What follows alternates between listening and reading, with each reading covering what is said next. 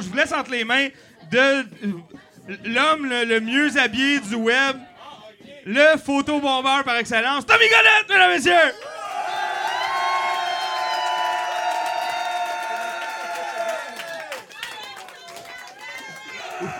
Où va-t-il chercher tout ça? Euh, je vais le chercher au bout de Pablo. Pablo!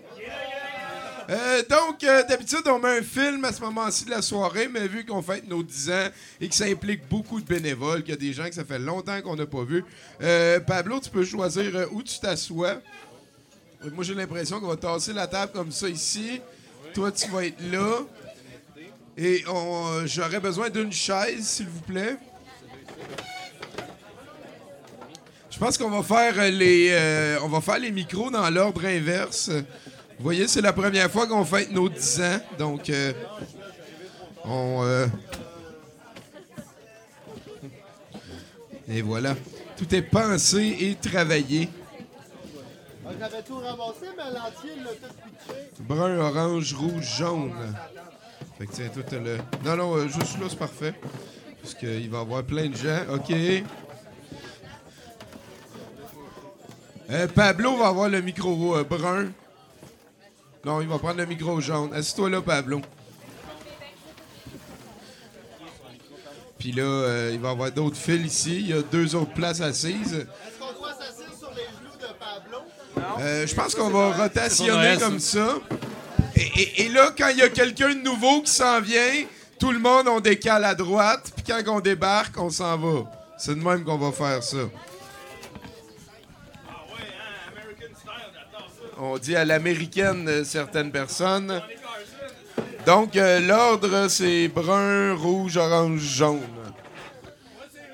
Et étant donné que Pablo a jaune, là, on va parler un petit peu Pablo, puis juste après, Bruno va venir nous rejoindre parce que c'est lui euh, le premier bénévole. Ben oui, ben je pense qu'on va peut-être commencer ça. Des, je sais pas les gens qui connaissent à la base comment l'idée a germé dans la tête de Tommy. Euh, peut-être tu peux raconter un peu la légende euh, avec euh, le. C'était le film. Pas, t'es allé voir.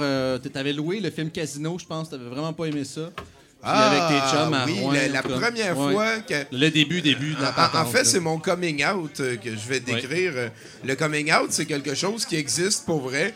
Et c'est quand tu regardes un film que tu te rends compte que tu as beaucoup eu de plaisir, mais que le, le drame t'a fait rire, genre. C'est quand tu te rends compte qu'on peut savourer les œuvres artistiques, pas nécessairement de la façon que ceux qui l'ont faite voulaient que tu la savoures. Et à partir de là, en fait, on avait loué Casino, le film de Scorsese, qui dure 3h30 parce qu'il fallait que ça dure 3h30. Et, et- et au club vidéo, on avait flashé en allant louer Scorsese, qui était le nouveau film, la nouveauté de la semaine, donc ça l'apprenait. On, on est euh, tombé, en cherchant pour ça, on est tombé sur RoboFlick 1, qui était la version française de Cyber Tracker. Et juste à côté, il y avait RoboFlick 2. Parce que RoboFlick 1 avait pogné assez. Ouais, C'était tellement bon qu'il fallait une suite, là, Et, ça. et ça, ça a vraiment comme fait un déclic. On est quand même parti avec Casino, mais tout le long de Casino, on parlait de ce film-là, RoboFlick 1 et 2, et on n'en revenait pas. Et là, on a écouté Casino et c'était 3h30. C'était super important que ça dure 3h30. Fallait qu'on se lève dans le milieu pour changer un VHS pour comprendre toute l'étendue de l'histoire de Casino. Et, le lendemain, en fait, moi, j'ai couché là, euh, chez mon ami Marc à, Val d'Or, parce que j'habitais en banlieue de Val d'Or. Moi, je viens d'un patelin rock and roll. Et euh, donc, euh, moi, j'ai couché là, et mon ami a dit Ok, checké, je viens vous réveiller demain avec RoboFlick 1 et 2. Puis il est venu nous réveiller à 11h, parce que le club vidéo ouvrait à 10h30.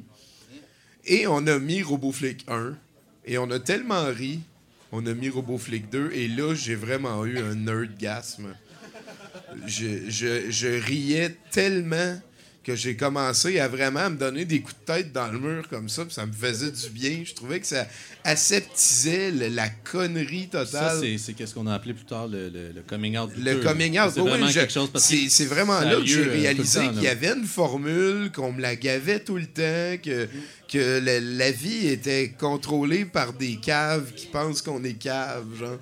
Je, ne sais pas, euh, c'est sûr c'est un processus, chacun le vit à sa manière, le coming out, mais c'est une expérience qui revient souvent.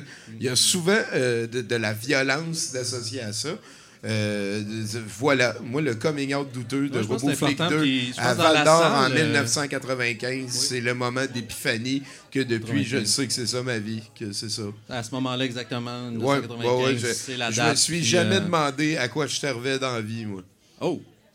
Moi, je ça. sais que c'est il faut que ce soit cave parce que c'est des caves qui nous dominent puis ils nous prennent pour des caves. Fait que, je, je sais pas. euh, C'est pas simple comme ça, j'espère. En tout cas, je, Ben non, j'espère je pas m'en plus, mais- reparlerai plus tard. Mais là, le- après ça, toutes ces années-là, le 10 ans, parce que c'est 1995, ça dépasse la, la- la prémisse qu'on a établie, mais est-ce que tu as la sensation qu'on se rapproche de quelque chose, douteux.org, ou est-ce Ah qu'on oui, oui. a, est-ce qu'on a fait le tour de la question, ou est-ce qu'il y a encore d'autres choses à approfondir? Ah, ben, il va en avoir à l'infini. Je pense que. C'est à l'infini. Je pense, je pense que c'est une belle source de motivation et c'est aussi euh, c'est c'est un objet infini, l'absurde.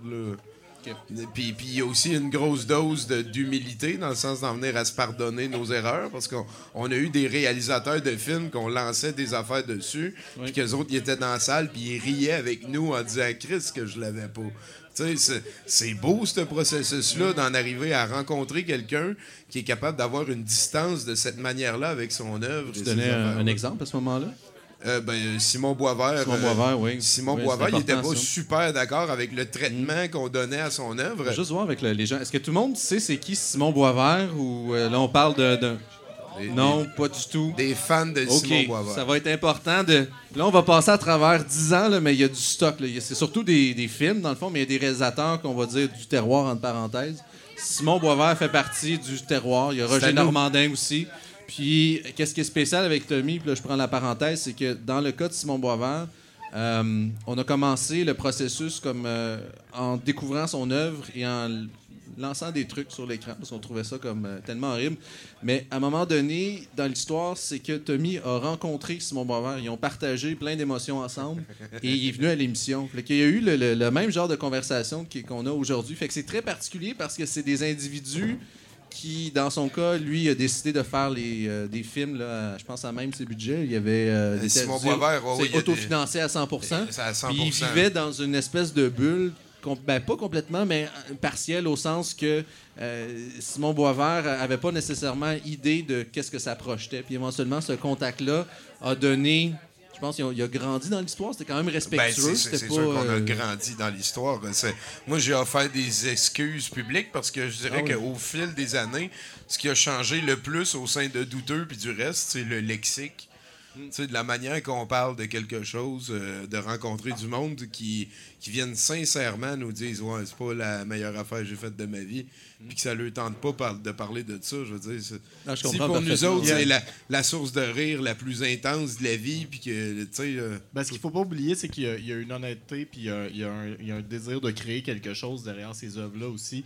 Fait que le fait que ça nous fasse rire, le fait, le fait qu'on ait envie de pitcher des affaires dessus puis qu'on se dise ils nous prennent pour des caves, il y a quand même, derrière tout ça, il y a quand même une pulsion créative puis il y a quand même quelque chose de très, très humain qui est derrière tout ça puis il faut jamais oublier ça parce qu'on n'est pas là pour boulier personne non plus. eh, effectivement. Ça, c'est quelque chose qu'il faut jamais Non, oublier. c'est pense. important parce que, moi-même, je l'ai vécu d'une certaine façon là, tantôt, c'est parce qu'il y avait quelque chose que j'avais fait avec vous autres que j'avais complètement oublié. Il y a une, une scène où est-ce que. je- Tu jouais de la guitare aux Oui, j'avais oublié totalement. C'était comme Ouais. perdu dans les limbes. Puis, c'était vraiment push. J'ai comme fait, OK, c'était vraiment mauvais. C'est correct, c'était bon, je le vis. Mais c'est que si on s'empêche à un moment donné, surtout avec le douteux, de, de faire des choses, là, je pense peut-être plus à euh, l'association, pas l'association, mais le groupe là, de Kung Fu, euh, le film qui est sorti à Fantasia récemment. Euh, Punk Fu Zombie. Kung Fu Zombie, si on se retient de le faire, il y, a- il y a comme une autocensure qui, qui est provoquée. Fait que, à l'occasion, mais je pense même que ça doit être encouragé, puis ça rejoint peut-être un peu ce que Bruno dit, c'est que euh, faut le faire quand même. il faut tout risquer.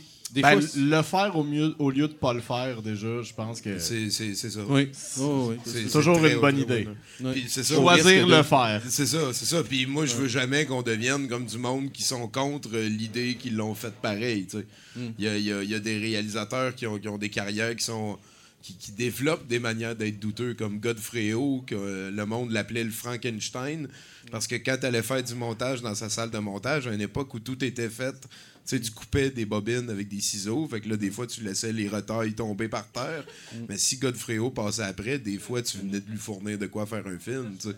Fait, fait que c'est pour ça qu'il l'appelait le Frankenstein. Fait que là, déjà, c'est une attitude, une intention qui, qui rajoute comme un, un angle d'étude qui, qui fait qu'à un moment donné, peut-être tout le monde devrait pas travailler comme lui. Mais au final, moi, des Roger Normandin qui font un party de fin de semaine avec le chum, euh, peu importe le degré de défavorisé intellectuel que ces personnes-là ont, je les encourage à créer. Tu sais, c'est- il faut que ça finisse qu'il y a quelque chose à la place de rien. Faut Il y a des parallèles à faire avec le cinéma aussi. De, de- je pense que c'est Les Idiots de Lars von Trier qui, qui a un peu ce concept-là, de, d'avoir une vérité avec les, euh, dans le fond, des gens qui ont des, euh, des handicaps. Il a essayé des expérimentations avec ça, de voir c'est quoi une espèce de, de cinéma-réalité. Euh, C'est- un peu une- une- dans cette Ouais. idée-là.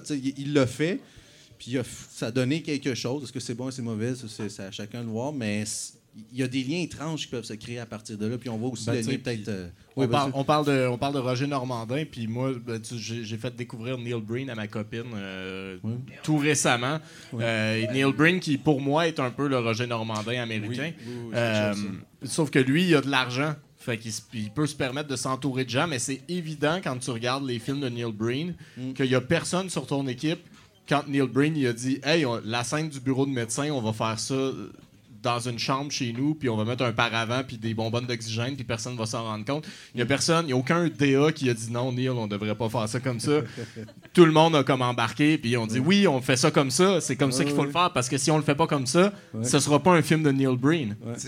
Ah non, c'est des phénomènes de même. Puis on, on le voit arriver en plus avec, euh, dans le fond, le euh, The Disaster Artist qui est sorti, Ouais. qui est une, dans le fond une espèce de dimension bizarre où oh, c'est Tommy Wiseau, mais Tommy Wiseau, on le connaissait déjà dans son œuvre.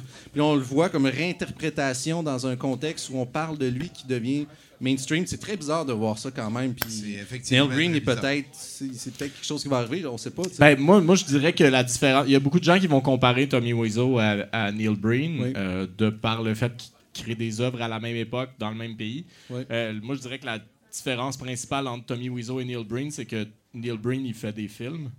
Oui. Non, mais Neil Breen, il Oui, continue à faire des films. Il, Il fait, des- il fait oui, un il film à tous les le deux ans. Il y a aussi l'aspect moralisateur. Ah non, mais ça, moi, euh, ça me, Ouais, dé- vraiment. ça, ça me Moi, va. je- il fait le même film à Oui. tous les deux ans. Ouais. C'est lui le plus hot, puis c'est lui qui a la science infuse, puis il sait tout, puis tout le monde devrait l'écouter, puis toutes les filles trippent sur lui. Mais il fait quand même un film à tous les deux ans. Sur ces, ça, ces belles paroles-là, je prends nos vols. Là, on a Bruno Corbin avec nous. Allô, euh, est Bruno? dans- là, on est en 2008-2009, je pense. Là, c'est l'époque de, de- du monde dans le feu. Euh, c'est, c'est- tu rentres dans l'univers de Tommy. Euh, comment c'est arrivé? Comment est-ce que tu as découvert 2.org? Ben, ou peut-être Tommy Godet, Ben, tout en fait, simplement. euh, j'étais, je l'apprends celle-là, Bruno. Ouais, vas-y, Euh, je la prends à la place de Bruno que ça. t'as rencontré. Attends, attends, Laisse-la. Bruno, chez quand moi, même. j'étais chez moi dans raconte ma chambre. OK, euh, racontez chacun votre version de comment c'est arrivé. entendu, OK? J'ai entendu chigner par la, la fenêtre de ma chambre. Puis, puis, euh, ça avait l'air comme insistant. Puis tu sais, comme un petit chiot qui avait l'air d'avoir froid. Puis là, Ouais. là je suis descendu, puis j'ai vu qu'il y avait un panier juste sur le bord de Ah ma fenêtre. oui, OK, là, je comprends. Puis euh, là, il y, avait un, il y avait un petit gars dedans. Sur, mur, euh, sur mur fécal bien visqueuse, euh, alias Si- Simon-Pierre euh, Simon- Bilodeau. Ah oui, oui, oui, Bilodeau, le légendaire Euh, qui travaille maintenant dans les Simon-Pierre. Bilodeau, euh, qui, euh, que, que j'ai rencontré euh, quand j'habitais aux résidences de Lucam, habitait avec Tommy Godette à une certaine époque. Donc, Oui, notre dans première rencontre, ça a été euh, grâce Ok. à euh, euh, saumon fécal euh, bien euh, vaseux. Saumon, euh, saumon Euh, fécal bien Je visqueux. pense que En c'est Saumur, c'est plus facile. Ouais, ouais. Je pense que c'était ça. Le, le- Saumur. Euh, et, euh, et après ça, j'ai commencé à faire les nouvelles un peu par la force des choses. En fait, je suis allé à 70% une fois, puis je savais pas que c'était Tommy qui faisait Là, on en- dans l'univers Choc FM. Là, Là, on ça, est, ouais, on est à Choc FM, Choc on, est à, on est à, en 2009 probablement, 2009, quelque chose du genre. De 2008. 2000 C'était- ah non, c'était- 2017, c'est vrai Ouais, peut-être ouais. À cette époque-là, il y a Israël Ouais. Trudel Denis, je pense Il y a Israël Trudel-Denis qui, est- qui est là à tous les jours à cette époque-là. Oui. Euh, puis j'ai commencé à faire des nouvelles. Puis moi, euh, si vous voulez euh, savoir, justement, je faisais des nouvelles. Et euh, mon coming out douteux est relié à une nouvelle d'ailleurs. Ah, ok, c'est bon. Ça se Euh, peut très bien. Personnellement, euh, je lisais des nouvelles vraiment connes, puis c'est ça que je faisais à toutes les semaines. Je trouvais des nouvelles connes, puis je lisais les nouvelles connes. Puis euh, je sais pas si vous avez déjà remarqué, c'est ça que je fais encore. C'est resté. Ouais, je pense que. Ouais. c'est Ceux qui resté. suivent, je pense Ouais. qu'ils ont compris. ouais. Euh, et puis, euh, je suis tombé sur une nouvelle d'un monsieur euh, qu'il s'était construit un système d'alarme parce qu'il y avait des gens qui passaient sur son terrain à tous les jours. Fait qu'il s'était construit un système d'alarme avec un détecteur de mouvement et un canon qui lançait de la marde de cochon sur le monde qui. Fait que s'il y avait des gens qui passaient sur son terrain, il allait être aspergé de marde de Quelle cochon. bonne idée. Puis là, il y avait un procès autour de la patente, puis tout, là. Fait que ça, ça, ça a été moi, ça a été mon coming out douteux. Je me souviens, Oui. j'étais dans les bureaux de Choc FM, puis je criais. Ça, ça- ça me fait bien plaisir, bon. euh, en fait, de laisser la place à Simon Chénier. Il va venir euh, Oh, ben oui, certainement. avec Oui. vous autres. Ça, c'est de toute beauté. Là, on a Yeah. passé vite. Est-ce que tu pourrais te présenter, juste Ben, me dire un peu tes. faut échanger. Les micros. parti, là. Faut échanger non. les micros à chaque fois qu'on change de place pour fâcher chaise les soundmen. Là, on vient de Ah, nous plus faire- personne plus rien. Ah, on est revenu. Euh, on est revenu. Mais t'avais fini, Bruno, Hey, ton, Pablo, euh, ton coming out? Oui, c'est j'avais fini mon cool. coming out C'était quand même nice. Ouais. Mais toi, ton coming out, c'était une nouvelle, c'est pas un film. C'était pas un Ok. film, non. Si ça avait à être un film. Si ça avait être un film, mon coming out douteux, ben, euh, pendant, pendant très longtemps, mais ça, avant même de connaître Tommy, et c'est moi qui ai fait, je pense que c'est moi qui ai fait redécouvrir Whitefire à Tommy. Oh! Euh, parce dommage, que j'ai soit là, je pense, euh, une des personnes qui a découvert Ben, Whitefire est ici. Là. Simon Chénier c'est aussi, toi qui nous as et fait on est, découvrir on le est truc, tous les deux des Ah, très peut, grands fans ouais, de ouais. Whitefire. Ouais. Ouais, ouais. Ouais. Euh, Qui est prononcé d'une manière différente. hein. Tout le monde le prononce mal. Je pense que la bonne c'est prononciation, Whitefire. Whitefire. Whitefire. Whitefire. Ah, Très important. What, je dis-tu Ouais. bien Whitefire? Whitefire. Whitefire. Whitefire. Mais c'est pas le seul titre non plus. Si j'ai un souvenir aussi, je pense que Bruno, à un moment donné, tu, tu voulais réécrire le scénario parce que c'est un scénario très tragique pour Ouais. ça. Est-ce que, est-ce que tout le monde connaît ce film-là dans la salle ou du tout, là? On a passé un extrait Yeah. tantôt. Peut-être peut-être que vous connaissez le film sous un autre de ses titres. Euh, Dommage que tu sois ma sœur. C'est le titre non ça, c'est officiel. ça, c'est la tagline. Ouais, ok. Euh, Il y a plusieurs. Non, je pense qu'il y en a quatre ou mais, cinq. mais ça s'appelle aussi euh, Vivre pour survivre Oui. ou Le Diamant. Diamant. Le Ouais. diamant. OK, OK. Ouais. Un diamant de 2000 carats qui euh, te brûle quand tu lui touches. Ouais, c'est ça. Quand tu, t'as-tu- faut-tu que tu y touches ou c'est juste en le regardant? Je me souviens plus. Il me semble que c'est quand il C'est touche. vous qui y touche, Ouais. hein? Ouais, ouais, c'est ça. Mais le Whitefire, euh, pour euh, le spoiler, explose à la fin sans raison. Ouais. Parce qu'il y a des gens qui se battent alentour de lui pour le, le- le piquer. Ouais, c'est ça. Fait que Puis le là, Whitefire euh, décide qu'il fait juste exploser. il est tanné. Mais de toute façon, c'était pas ça la quête principale du film. La quête non. principale du film, c'était que le gars que- couche avec sa soeur. Exactement. Puis là, je le prends soit vol parce que je pense, Bruno, t'as repensé le film et je pense que toi, Simon, t'as déjà fait un schéma d'explication. C'est possible, ça? Ou tu Oh t'es boy. lancé dans le travail Moi, de faire les j'ai plus de liens? mémoire. Hein. Ah, des schémas J'ai appris à boire euh, ici, OK. puis euh, j'ai trop bu, puis j'ai perdu des bouts. C'est- Fait que c'est Bon. de la faute. Fait que euh, je me souviens pas. J'ai sûrement fait un schéma. OK, il y avait un schéma, mais on était pas Ouais, mal T'en as fait pas mal des schémas. Ouais, Oui, il y a ouais. plusieurs. Ben, le, le plus connu maintenant de tes schémas, c'est sûrement euh, Mémoire vive. je Oui, pense. oui, le schéma de mémoire vive. Oui, oui, qui est. euh, c'est quelque chose. Ça, oui. Ouais, j'ai- C'est mon rideau de douche aussi. Oh, wow. Next level. Eh, attends, est-ce qu'il est en modèle unique ou est-ce qu'il est en vente sur Amazon pour euh, toutes les Ah, kidams? je peux faire des copies. OK. D'accord. Je, je vais t'aller. Je- on va parler de ça après l'émission. Qu'est-ce ça. que je fais ici? Ben, c'est- important. Ah oui, OK. Oui, ben, en fait, ton, ton rôle ici, bon, on essaie de. C'est un On peu chaotique, là, mais je pense que euh, qu'est-ce qu'on essaie de faire, c'est la rétrospective des, euh, des dix dernières années. Là, c'est allé un peu chaotiquement au début parce qu'il y a beaucoup de gens qui se greffent à l'intérieur de ça. Mais Simon, toi, t'apparais quelque part dans l'histoire. Euh, je, je sais pas exactement comment t'as rencontré Tommy, si je pense que c'est par Euh, un... c'est- par le forum de Nanarland, en fait. qui existe encore. Euh, d'ailleurs. oui, il voulait une copie du film Le Dernier Assaut et je l'avais. Et il m'a écrit et on s'est rencontrés. Il est venu chez nous. Après, j'étais allé le voir une fois à sa résidence, puis il y avait comme d'autres mondes qui écoutaient des films avec lui. Puis C'était comme, hey, euh, c'est cool, tu sais. Je sors jamais de chez nous, puis là. Il y a du je monde qui rencontre, des je rencontre des gens, le fun. Oui. Non, non, c'est une joke. Euh, et puis, euh, c'est ça. Puis c'est quand même, euh, je pense, c'est ça. Non, mais il y a plus quand même parce que à l'intérieur de ça, tu vas rencontrer quelqu'un qui est quand même assez important dans, je pense, dans ta vie professionnelle et en général. Euh, c'est les mystérieux étonnants. Il y a quelque chose là-dedans qui c'est, il y, a- il y a des liens. Qui c'est ça. créés. Eux euh, faisaient 70% en choc. Oui. Moi, j'étais allé plus geek et j'étais allé dans les Mystérieux Étonnants. Mais on était comme deux shows euh, amis frères qui étaient à, à la même station. Oui. Euh, puis euh, c'est ça. Puis, Podcast euh, à découvrir d'ailleurs, mais les mystérieux étonnants là, pour euh, faire de la pub Ouais, et c'est des pas plugs. là. C'est Non, c'est bon. Ça- c'est bon. ça- Ça s'écoute. Ça là. s'écoute. Ouais, Ça se laisse écouter. Ça se laisse sur trois, là. C'était juste à l'écouter, ça va. Mais euh, je pense que c'est à partir de là, il y, a- il y a comme Benoît Mercier qui était dans certaines soirées euh, ici. C'est- Euh, ben, en fait, c'est ça, c'est qu'il y avait. euh, ils ont commencé à faire des soirées, je crois. C'était à choc. Les Ben ouais, ça a soirées. commencé à choc, puis après ça, ça, s'est dé- ça a déménagé au bar de moment dont oublié le nom. En fait, ça a Puis passé après à ça, la ça a passé à la Roquette. Il y a eu le, le Saint-Grimoire. Puis après, ouais, c'est allé au Saint... Ouais, ouais. Au Puis, Grimoire? puis puis Ah, euh, ouais, puis après ça, c'est allé chez Tommy. Chez Ouais. Tommy. Puis ben, c'est revenu c'est ici Puis euh, moi, mon rôle, c'était surtout de numériser les films. Oui, parce que t'es connu comme l'archiviste, dans le fond, de. de Ouais, ouais, c'est ça. certaine époque, oui. C'était un peu ça que je faisais. Puis à un moment donné, quand on était ici, euh, je suis comme devenu un peu le VJ euh, euh, de base. Là, C'est mettons. de- Ouais, le ça. premier C'était VJ, comme le le- VJ. le VJ originel. c'est Ouais, ouais, c'est ça. Puis comment le, le concept est. Parce que. Comment le concept est né, en fait, de ça, de faire le VJ en tant que. Parce que c'est- spécial quand tu y penses, là, de juste présenter Ben, des trucs de. Ben, surtout, c'était euh, c'était juste pour euh, des petits appetizers avant le film. Oui, Parce que le, le gros morceau de la soirée, c'était le film. oui. Puis là, on mettait euh, une coupe d'affaires. Puis à un moment donné, ben, euh, plus, plus ça allait, plus il y avait du monde qui arrivait de bonne heure. Fait qu'il fallait mettre plus de stock. OK. Puis là, à un moment donné, c'était comme deux heures d'appetizer avec une heure et demie de film. là. Mais, Ok. ouais. Toi, le, le douteux en tant que tel, comment est-ce que tu es rentré là-dedans? C'est ben, le- dans le sens, euh, le, le film douteux, pas, pas douteux pour l'organisme. Euh, mon coming out a été, je crois, euh, La Maison du Cauchemar. Oh, attends. Euh, oui, il y, a- y y des fans là-bas. Fan de la maison du cauchemar. Tu le replaces un peu, moi je, je, je, je le revois pas. hein. C'est? Euh, c'est comme une petite fille qui meurt dans un sous-sol avec une poupée.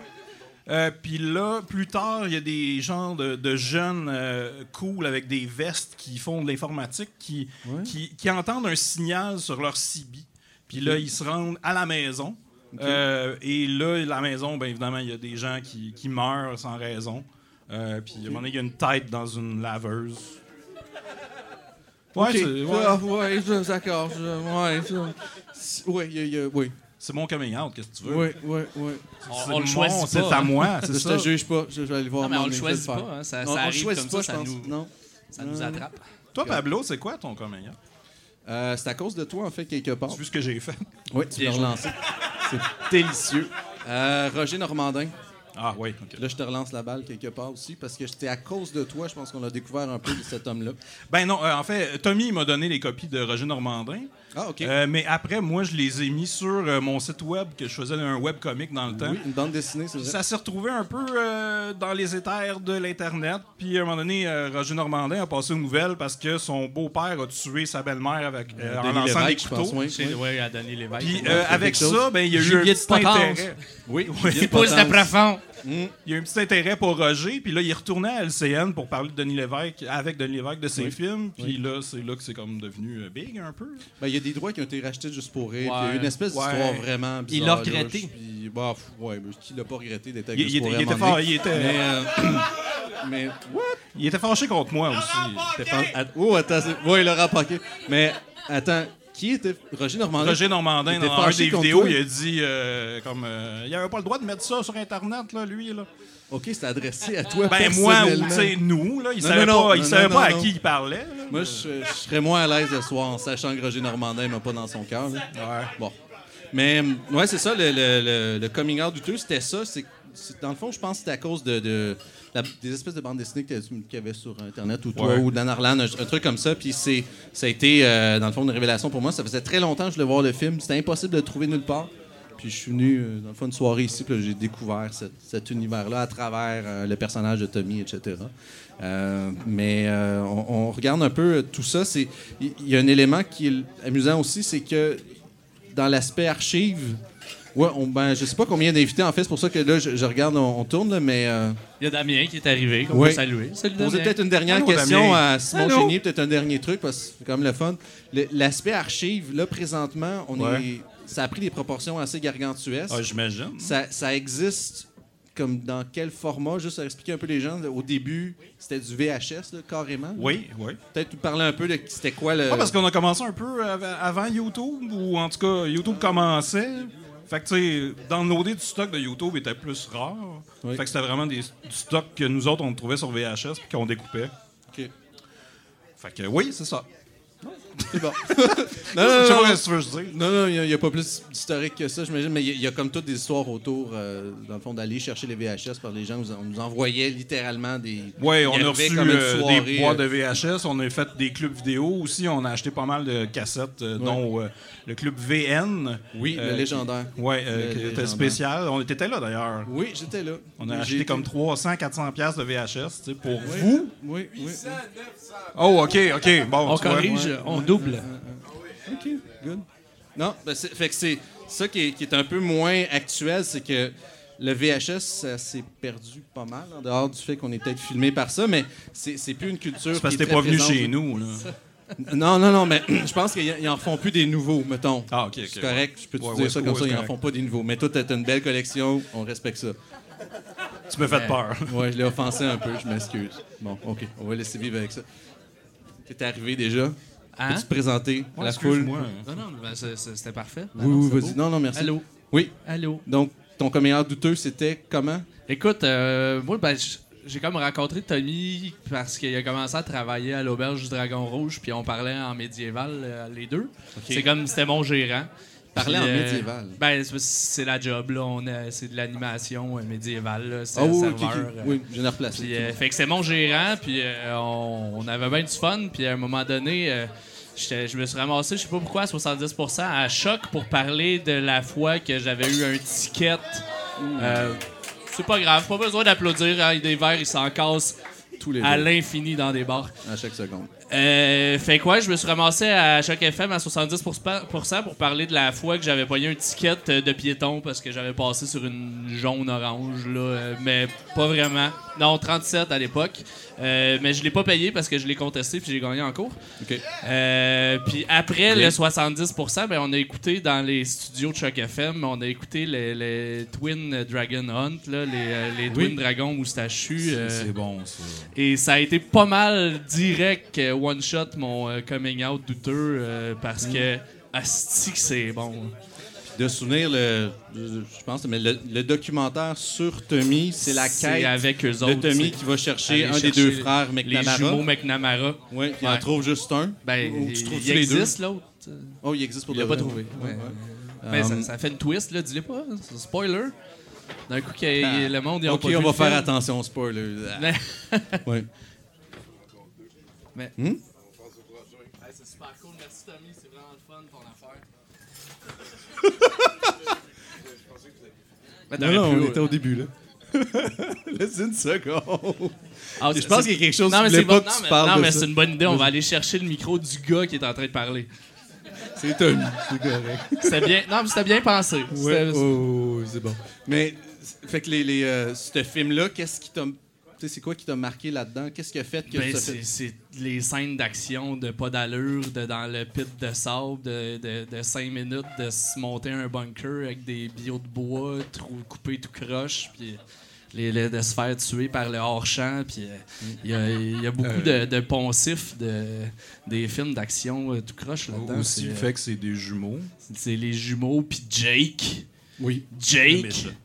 Hein, mais les ninjas ne se battent pas la nuit, alors on leur donnera des torches électriques. J'ai encore des répliques, c'est bon. Euh, Il y, a- il y a du stock là-dedans, fait que, ouais. Ça- je, ça vais faire un lien ça. avec euh, une autre question un peu particulière, puis c'est ça qui, euh, dans le fond, que j'ai réalisé un peu plus tôt, c'est que là, présentement, la, la culture numérique a changé beaucoup. On a 10 ans, puis on a YouTube, l'ascension, vraiment littéralement, de, de- de plein de types, là, de, dans le fond, de pas de végétariens, mais de types de, euh, de produits culturels qui sont nés. Euh, puis à l'intérieur de ça, moi, je me pose la question, c'est un peu une question générale, c'est est-ce que vous trouvez qu'encore que douteux.org, c'est pertinent? qu'est-ce- à quoi ça sert encore de faire ça? Pourquoi est-ce qu'on se réunit encore les lundis? Qu'est-ce que ça serait comme la raison pour laquelle ça sert encore à quelque chose, ce truc-là? Parce que l'immédiat nous permet d'avoir euh, tout à portée de nos téléphones. Puis je pense que Damien Blas-Bouchard pourrait se lancer là-dedans. Ben, moi, j'ai pas vraiment d'opinion là-dessus. J'ai l'impression que douteux.org, ça a été un, un peu euh, une sorte de précurseur pour annoncer cette culture-là qui s'en vient. Puis ça a communiqué avec plein d'autres gens qui étaient déjà présents dans le milieu euh, du nanor, des vidéos poches, etc. Euh, puis en fait, je me rends compte qu'avec le recul, c'est un peu une affaire que je faisais moi aussi, tu sais, genre de regarder des affaires vraiment merdiques puis de me marrer. genre, je m'en souviens, j'avais acheté une vidéocassette qui s'appelait Arthur le coureur des bois. OK. Puis euh, j'avais regardé ça avec mes amis. C'était vraiment, vraiment drôle. Donc, euh, ben, si euh, douteux.org euh, aurait peut-être sa place à jouer dans le consensus de la marde, je pense que c'est peut-être au niveau rhétorique. Je pense que, ben, vu qu'on est rendu là-dessus, moi, je pourrais vous parler de mon coming out douteux, Oui, en oui, oui, fait. oui. Ben, à l'époque, moi, je connais Tommy depuis que j'ai genre 21, 22. Mais là, j'ai 32, fait que, ouais, ça fait comme 10 ans euh, que je connais Tom. Puis à l'époque, en fait, j'avais une émission, euh, une défunte émission à chaque, euh, à chaque euh, point FM qui s'appelait L'émission, l'émission, avec un dénommé Simon Perrotte, qui a travaillé aussi au Dragon Rouge. Sur, euh, L'évêque Turpin. Et euh, bon, puis là, il a dit Hey man, faut que t'écoutes ça. Euh, c'est écœurant, ça s'appelle La Cour à Scrap. C'était l'émission de Tommy dans le temps qui s'appelait La Cour à Scrap. Et puis, euh, dans le fond, il m'a fait écouter un extrait de Tommy qui parlait, puis euh, tout de suite, j'ai senti qu'il y avait vraiment quelque chose de drôle à propos de ce gars-là, la façon qu'il s'exprimait, ses tropes, la façon qu'il amenait les sujets. Puis il parlait de deux affaires. Il y en avait un, il avait récupéré un vinyle euh, de Iman, mais en français. Donc c'était comme un conte un conte pour enfants de Iman, mais raconté en français avec tous les noms français. Fait que Iman devient Musclor. Puis euh, c'était vraiment, c'était vraiment, vraiment drôle. Kinger devient un tigre de combat. Puis Ouais. il y avait plein d'autres affaires. Puis après ça, il y avait un topo finalement sur euh, un film quand même assez classique ici au douteux qui s'appelle Les Exterminateurs de l'an 3000. Oui. Euh, où, dans le fond, ben, c'était déjà là, en fait, la classification euh, godettienne. C'est-à-dire, euh, Tommy avait déjà un, jeu- un peu jeté les bases pour classifier ce type de film-là, les post-apocalyptiques italiens. C'est-à-dire, euh, euh, corrige-moi, Tommy, mais de l'eau, des femmes fertiles, une source d'énergie, si je me trompe pas. Oui, Oui, c'est ça. C'est la Bon. leçon à tirer des euh, Puis, euh, euh, je m'en souviens quand, que, quand je l'ai entendu, j'ai eu quand même le désir de le rencontrer. Je trouvais ça vraiment écœurant, son émission. Puis euh, on avait fait un projet commun qui finalement n'a jamais rien donné, mais on a décidé d'aller dans un, un gala de lutte euh, dans un sous-sol d'église. OK, non, oui, Puis OK. euh, de commenter le match pour éventuellement le diffuser sur choc.fm. Mais je pense en qu'on a quelle fait année, là, à peu près? Là, on était comme ben, calcul, dans le fond. de, ouais, de 2004, genre. OK. OK. 2000 non, 2005-2006, ouais. OK. Puis euh, finalement, tu sais, le- on a comme fait trois heures de commentaires sur la lutte, en parlant de choses et d'autres aussi. Tu sais, notre description était pas très précise. Je sais pas où est-ce que ça s'est ramassé, cette histoire-là. euh. Donc, c'est comme ça que j'ai rencontré un peu Tommy, ouais. OK, OK. Bon, ben, c'est quelque part. A- ben, merci. Euh, Mathieu Boudreau, Hey, hey! bonjour. Salut. Salut. T'arrives dans quelles années à peu près? Ah, je te dirais que j'arrive dans les années 2011, 2010, 2011 dans la salle, euh, comme le simple mortel. Puis après ça, après ça, Plein euh, d'espoir. plein d'espoir. Plein d'espoir, oui. Puis euh, après ça, euh, 2012, je commence à faire l'émission parce que je vais, parce que je, je joue de la musique et j'avais un projet avec Marianne Tremblay-Gosselin, Oui. euh, qui est Qui une est bénévole aussi. importante dans la place. Ouais. Puis euh, j'avais un projet avec elle, ça s'appelait le One Man Band.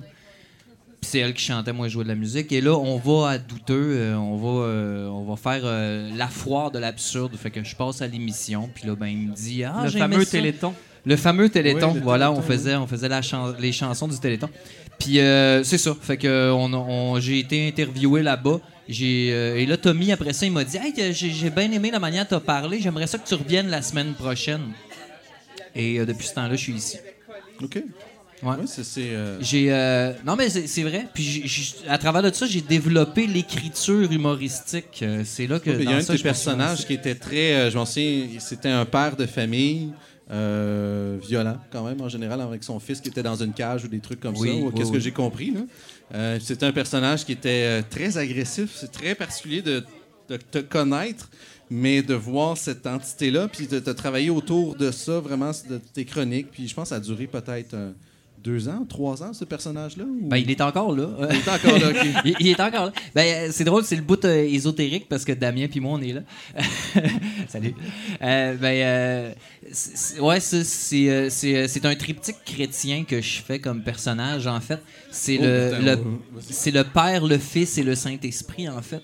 Ok, je l'avais pas vu. C'est le, personnage, euh, le personnage étant le Saint-Esprit, Oui. euh, son père étant le Père et son fils étant le Fils. Et là, ben, il voyage comme ça à l'infini. Le père étant une représentation du passé et le fils étant une représentation d'un futur possible. Donc, le, père, le fils a toujours un espoir à travers de ce que je vais dire à propos du fils, mettons. Puis euh, le père, ça va être quelque chose d'assez négatif, quelque chose qui s'est déjà passé. hein. S'il est, est violent comme ça, le personnage, c'est certainement parce qu'on on regarde autour de nous autres. là. C'est violent la- crise. Est-ce que c'est la première fois que tu expliques ce concept-là? Est-ce que tu l'as déjà expliqué à. Ah, je l'ai sûrement déjà expliqué à des gens, mais Ok. euh, J'écoutais pas. Généralement, les gens j'écoutais écoutent pas, ou ben, Non, non. ils sont Non, occupés c'est- à autre chose. C'est fascinant quand même de, voir ça, qu'il y avait comme. Ah, moi, j'ai ouais, comme eu une idée, là, tu sais. J'ai eu une idée quand j'ai fait ça, fait que je me suis dit, ben, je vais faire ça tout le temps. J'aime ça faire ça. Euh, si Ouais. vous permettez, en fait, euh, dans le fond, je relance un peu ta question euh, de tantôt. À quoi douteux peut servir maintenant? Puis je pense que, en fait, euh, moi, la raison pour laquelle j'aime ça douteux, c'est que c'est. euh, vous allez tout rire de moi, mais c'est parce qu'il y a un petit côté intello, en fait. Mais Est-ce que c'est drôle? C'est-tu drôle? Euh, puis- Ouais, oui, sérieusement, il y a toujours un aspect rhétorique à la question qui me plaît beaucoup. Tommy, excellent rhéteur. Franchement, Oui, excellent rhéteur.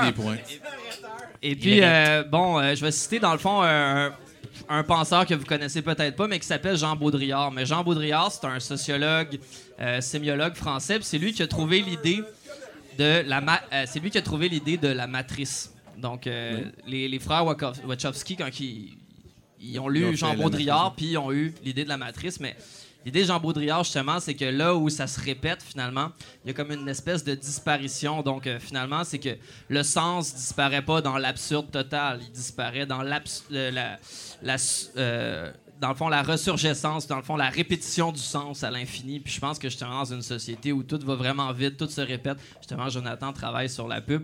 C'est le moment, finalement, de cristalliser ça parce qu'à un moment donné, les choses vont se répéter de tellement tellement plus vite que finalement il va y avoir vraiment une, aspiration là, totale. c'est- c'est- dans le fond, c'est répéter la mémoire collective. C'est conserver la mémoire collective dans un concept où l- tout l'instantané. Ouais, on est peut-être au dernier, au dernier Ouais. jalon qu'avant. Après ça, peut-être qu'après nous, il n'y aura plus rien finalement, parce qu'il y aura tellement de répétitions, ça va tellement se répéter vite dans un objectif télescopique sur quelque chose de plus en plus microscopique que finalement on sera plus il va capable encore de avoir des rappeler. films de Pokémon, je pense. Il va encore Euh, avoir des ouais, films de Pokémon. Il va en avoir un encore. Un autre Batman. Euh, Mais oui, je, je- ouais, je vois ça, l'intérêt de ramener ça, de un souvenir, puis qui est comme réinitialisé, si on veut, quelque part. Johnny Pub, Allô? salut. Salut. Je te- tu préfères- Oui. C'est correct, je t'appelle Johnny Pub, c'est ton Oui, personnage, ben, quelque part. c'est mon personnage un peu, ouais. Un peu? Oui, oui. C'est quand même toi qui l'as créé. Fred. Euh, comment? Pourquoi? Quelle année? Ben, en, en 2013, en fait. OK, on se rapproche euh, du présent. Moi, j'étais venu faire un tour euh, comme ça parce qu'une amie m'avait dit que Simon Chénier, dou- douteux.org, en fait, faisait un spécial de Lancer Compte. Puis moi, j'étais un très grand fan de Lancer Compte à l'époque. Ben, j'étais encore un grand fan de ça. Puis, euh, Régent du charme, là. Fouf. Régent Tremblay. Tremblay. Oh! C'est deux personnages très Non, c'est la différents. même personne. On les a jamais vus dans la même pièce, fait que euh, dans la même personne. Je suis sûr Oui. qu'il y avait l'image. là. Oui, oui, oui. le- ouais. En tout cas, oui. Oui, c'est ça. Puis en fait, euh, j'ai- j'ai- j'avais vu les extraits de l'ancien compte passer, mais il y avait d'autres extraits aussi, puis il y avait beaucoup de vieilles pubs et de des- des- d'autres trucs. Des, je me rappelle des extraits de films avec Karl Marotte, des films euh, un peu plus euh, obscurs, disons. Oui. Puis euh, c'est ça. Puis là, euh, j'avais dit à Simon Chénier que j'avais des cassettes, puis que je pouvais euh, partager des trucs. En même temps, j'en cherchais un petit peu. Puis euh, là, c'est après ça que j'ai rencontré Tommy, puis j'ai rencontré, j'ai visité le musée de l'absurde pour la première fois. Oui, parle-nous de ta première réaction de. C'est quelque... Ah mon dieu, c'était incroyable. C'était Incroyable, ok. Je voyais tous les, tous les cartons qu'il y a dans le salon là, avec les articles de, de journaux. Oui. Euh, toutes les TV, ça, ça m'avait impressionné aussi. Les TV qu'il y a dans chaque pièce. sont toujours allumés, d'ailleurs. Qui sont toujours allumés, oui. bien- ouais. Puis euh, ça, Tommy m'avait aussi invité à 70% parce que je faisais, en plus des pubs, Mhm. en plus de la recherche de pubs, je faisais, je faisais des chansons humoristiques. Ben, j'en fais encore. Oui. Euh, puis euh, j'étais venu faire ça à 70% à l'époque de Douteux TV. Oui. J'étais arrivé comme. À, peu près à cette époque-là, là, que dans, dans le temps qu'on faisait beaucoup de TV. Oui, parce qu'il faut puis, expliquer euh, un peu une phase. Il y a eu Choc FM. Après, il y a eu Douteux TV, qui était une expérimentation, dans le fond, de, de la télévision euh, en, si on- en ligne, le streaming, dans le fond. Oui, le Puis streaming. après, oui. là, on a le format actuel un peu de 70 format actuel avec le podcast, etc. oui, oui. Euh, juste pour contextualiser un peu. Euh, par rapport à ça, ton, euh, ton moment comme de coming out, c'est- où est-ce que où est-ce que tu as vraiment ce moment-là? Est-ce que toi, tu t'approches le douteux comme étant quelque chose de euh, un moment drôle ou que tu trouves absurde ou c'est vraiment le toi je je vois plus un intérêt pour l'aspect de la mémoire dans le fond des du passé. je dirais plus ça, ouais, l'aspect nostalgie, en fait. C'est peut-être ça qui m'a accroché beaucoup. Euh, Parce que c'est moins les, les post-apocalyptiques puis peut-être moins moi, c'est moins les films qui me rejoignent un peu. C'est moins les films. euh, C'est les annonces d'O'Keeffe, puis avec les- euh, oui, Benoît oui, ça. Brière, puis les trucs de Les, Belle. les- puis- ouais, les vieux Ouais. téléromans, les vieux, euh, les vieilles émissions pour enfants, ces trucs-là. Puis Qu'est-ce qui te pousse à, dans le fond, euh, ben, toi, tu fais pas juste les collectionner, c'est que tu les regardes aussi? Oui, j'ai regardé. C'est oui. comme, ça prend du temps dans une vie quand même. Oui, oui, ça prend énormément de temps. pousse à faire ça? C'est pourquoi Ben, euh, c'est préserver la, la nostalgie, je dirais. préserver la Ben, nostalgie. préserver les, les trucs. Parce que, tu sais, comme les publicités, exemple, ça, c'est. c'est- Tu sais, il n'y aura jamais de coffret DVD des meilleures pubs. Ou s'il y en a un, c'est moi qui vais l'avoir fait. OK. Euh, Il y aura, tu sais, comme. Donc, c'est une mémoire à laquelle on n'a pas vraiment accès. Tu sais, des épisodes de La Petite Vie, des épisodes des Belles Histoires des Pays d'en haut. Euh, tu sais, il y a des rediffusions, puis tout Oui. ça. Des pubs, il n'y aura jamais de rediffusion, ou en tout cas très rarement. Oui. Non, rare, c'est- tu touches quand même un point le fun, c'est qu'on est dans un jalon. Là, YouTube permet de tout enregistrer.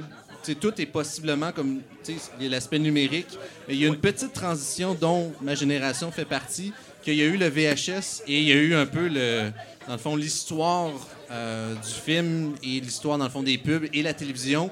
Qui la seule manière de pouvoir conserver ça pour le commun des kidams, c'était avec un VHS ou un bêta, Oui. de faire comme Hey, enregistre l'émission à, à 7 heures parce que ça va être euh, la poule aux œufs d'or ou aussi drôle que ça peut paraître, mais maintenant, c'est C'est des ça. concepts abstraits et flous de Yves Corbeil qui s'énerve ou l'autre, euh, je m'en souviens jamais, qui fait la split euh, dans le- la guerre des clans. Oui, Luc Sonnet, ouais, ouais. C'est fait que, c'est un- c'est un- c'est quelque chose de très particulier, mais intéressant parce que notre société, qu'on veuille ou non, québécoise, c'est très, très petit.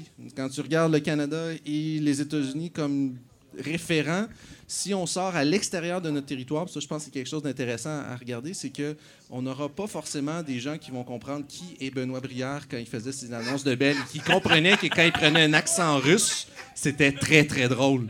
C'est fini, cette, génération-là va être euh, ensevelie quelque part avec nous. C'est des gens comme toi qui vont avoir euh, pris le, fait le travail quelque part. C'est intéressant. C'est une autre vision du douteux, mais qui, qui, qui ont vraiment... euh, je trouve ça vraiment qu'il y a vraiment un aspect, là, qui... euh, il y a un apport, nécessairement. Ouais.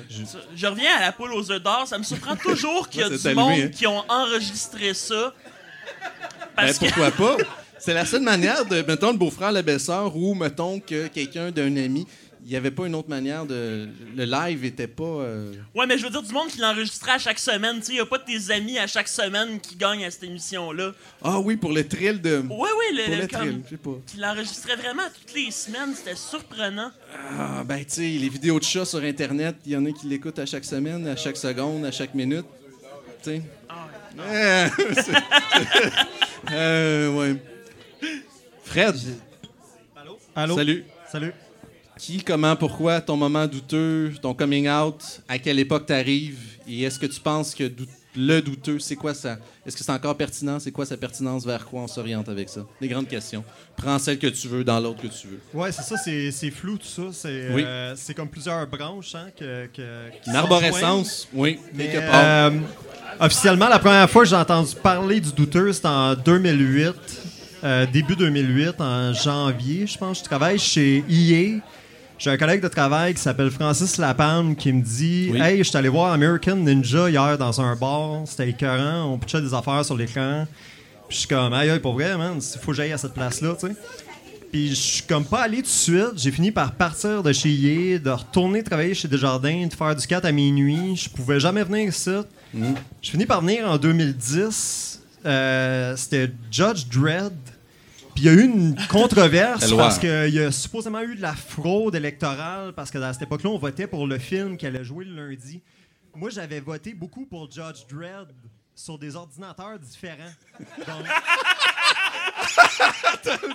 je suis responsable de la fraude électorale. C'est à cause de moi qu'il y a eu toi. Dredd qui a joué en Ok. début 2010. ici. Ok, Puis les élections aux États-Unis, en Floride, c'était ça aussi? Ou... La Russie, c'est un peu ça, c'est ça. Ben, j'étais venu avec mon ami euh, Dave qui est ici à soir. Bonjour, on était assis en avant. On était smashed bien raide. On, on était shit-faced. Puis on a regardé ce film-là. Puis c'est le coming out douteux, effectivement. Euh, moi, j'ai vomi, man, première rangée, dans un bol de projectiles. Puis...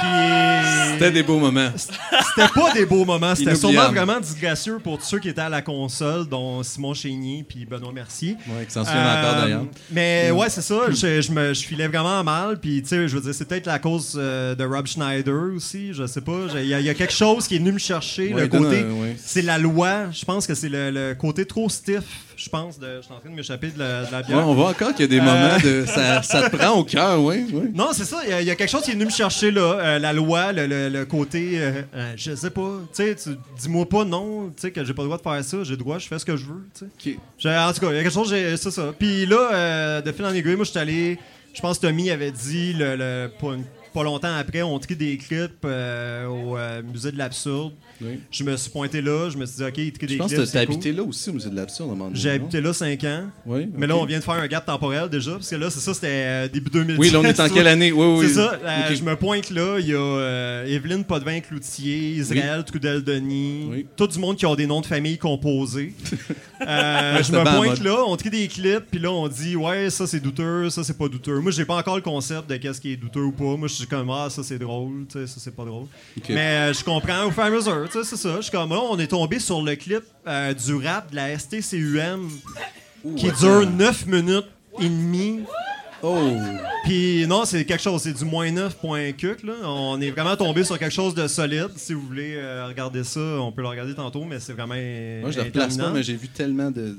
Mais oui, ouais, dans ma ça. liste Puis- mentale. Puis, puis moi, j'étais comme, man, j'ai vu ça au primaire. Sur, la TV avec le VHS, mais au 3, paye supplé, là, tu sais, Oui. comme, on a vu ça au primaire. C'était comme un peu un, un PSA, là, un message d'intérêt public, Oui. de, de prendre le métro puis euh, l'autobus. Oui. Euh, puis c'est ça. Euh, puis c'est ça, après ça, euh, fast forward, j'ai habité 5 ans au Musée de l'Absurde. Ça va vite. Euh, Tu as fait aussi des chroniques, tu as fait une chanson célèbre que Tommy a chantée pendant une semaine et demie de quelque chose avec. Le rap Ah, de la Coupe Stanley? Oui, c'est ça. Ouais, Est-ce que tu peux nous chanter peut-être Ouais. un extrait? Si t'es à l'aise avec ça, bien sûr, et confortable. C'est une tune de Jay-Z. là. Euh, tan, tan, tan, tan. C'est le rap de la Coupe Stanley. Tan, tan, tan, tan. Ah, ah, ah, ah, ah. C'est bon. Yeah, yeah, yeah, yeah, yeah. C'est ça, on s'en souvient. long. Oui. On s'en souvient. Ouais, Puis, tout le monde s'en euh, souvient. mais c'est Oui, ça, c'est vraiment drôle parce que, en fait, aussi, tu sais, sais, quand on dit que tout est dans tout, le douteux, moi, j'ai un ami, euh, fin année 90, début 2000, j'ai un ami, euh, tu- Stéphane Tremblay, euh, qui, Oui. qui est mon ami d'enfance à Pointe-aux-Trembles à cette époque-là, puis il me dit Hey man, ça, regarde ça. Euh, genre, on regarde des MST3K ensemble, Mystery Science Theater, Oui. 3000, des émissions de films poches.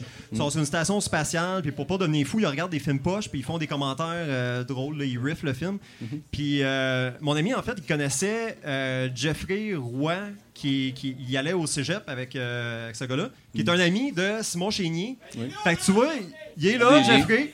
Fait que tu vois, tout ce temps-là, c'est ça, j'étais à 2 degrés de séparation de Simon Ouais, Chénier. c'est un phénomène spécial. le Puis c'est revenu, tu sais, tu vois, ça a fait Oui. full circle, puis c'est venu me chercher à cause de ça. Il y a des choses, je vais faire un, un lien après.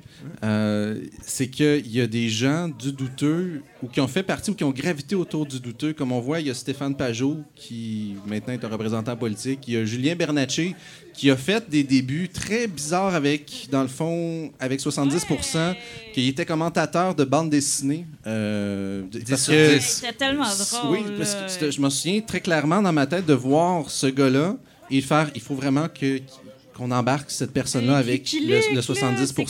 Ben, Je le trouvais tellement étrange et décalé. Puis il y a des personnes comme ça, tu sais, que là, les, les- donc, présentement, plus actuellement, il y a les pile-poils, que là, c'est super le fun, leur, leur projet, où est-ce qu'ils sont lancés. Ouais, C'est la deuxième fois que j'en parle, mais c'est quand même le fun. faut, faut Ouais. quand même créditer ça. Puis il y a des gens, dans le fond, de la communauté du- de l'humour. Euh, là, je pense à euh, le gars qui joue avec la flûte dans le nez. C'est Arnaud Soli. Arnaud Soli. Arnaud Soli, Ouais, ouais, de la- désolé de ne pas souvenir son nom, mais il- joue bien de la flûte à bec comme avec son Ouais, nez. fait. Euh, fait que Arnaud Soli a déjà été ici à un moment donné. Il y a beaucoup d'humoristes, des gens qui ont gravité étrangement dans. Hey, Richard. Z. Sirois. Oui, ben oui, d'ailleurs. Hey. C'est comme, tu sais, c'est- c'est des noms de. Oui, c'est ça. tu sais, Fait il a- l'écoutais à TV dans RBO quand j'étais petite. Là, on fait un lien avec ça. là. tu Ah, l'écoutais dans ta jeunesse? Clair. Oui, et par rapport à ça, douteux.org et le douteux.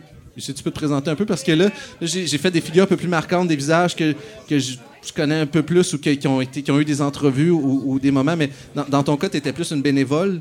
Euh, Est-ce que tu peux peut-être, te- parce que tu n'as pas vraiment eu de chronique, mais je vais te présenter un peu qu'est-ce que tu as fait avec le douteux. Parce que le douteux, douteux.org, il faut comprendre qu'il y a des chroniqueurs, il y a des, il y a des gens euh, qui sont comme un peu dans le front, mais il y a beaucoup, beaucoup de bénévoles qu'on a eu à travers les années, euh, des gens incroyables, et que c'est fou. Là. Vous ne pouvez pas imaginer le nombre de gens qui ont passé, euh, qui nous ont aidés sur des petits trucs, euh, vraiment à chaque point. Puis là, dans ton cas, je pense que c'était plus ça, tu as participé un peu à un certain degré de, du douteux. Peut-être nous parler un peu Ouais, de ça, toi. ça fait longtemps que je viens au douteux. Puis, euh, Ouais, non, non, mais vas-y, la. Que- C'est quoi ton... la mo- coiffeuse à Tommy. OK, euh, ça c'est bon. La Coiffeuse toiletteuse à Tommy. Toiletteuse, parce qu'il y a c'est détail particulier au fait que normalement, c'est pas des êtres humains que tu vas Ouais, faire la c'est coiffeuse. ça, dans mon métier. Je suis toiletteuse pour chien et chat.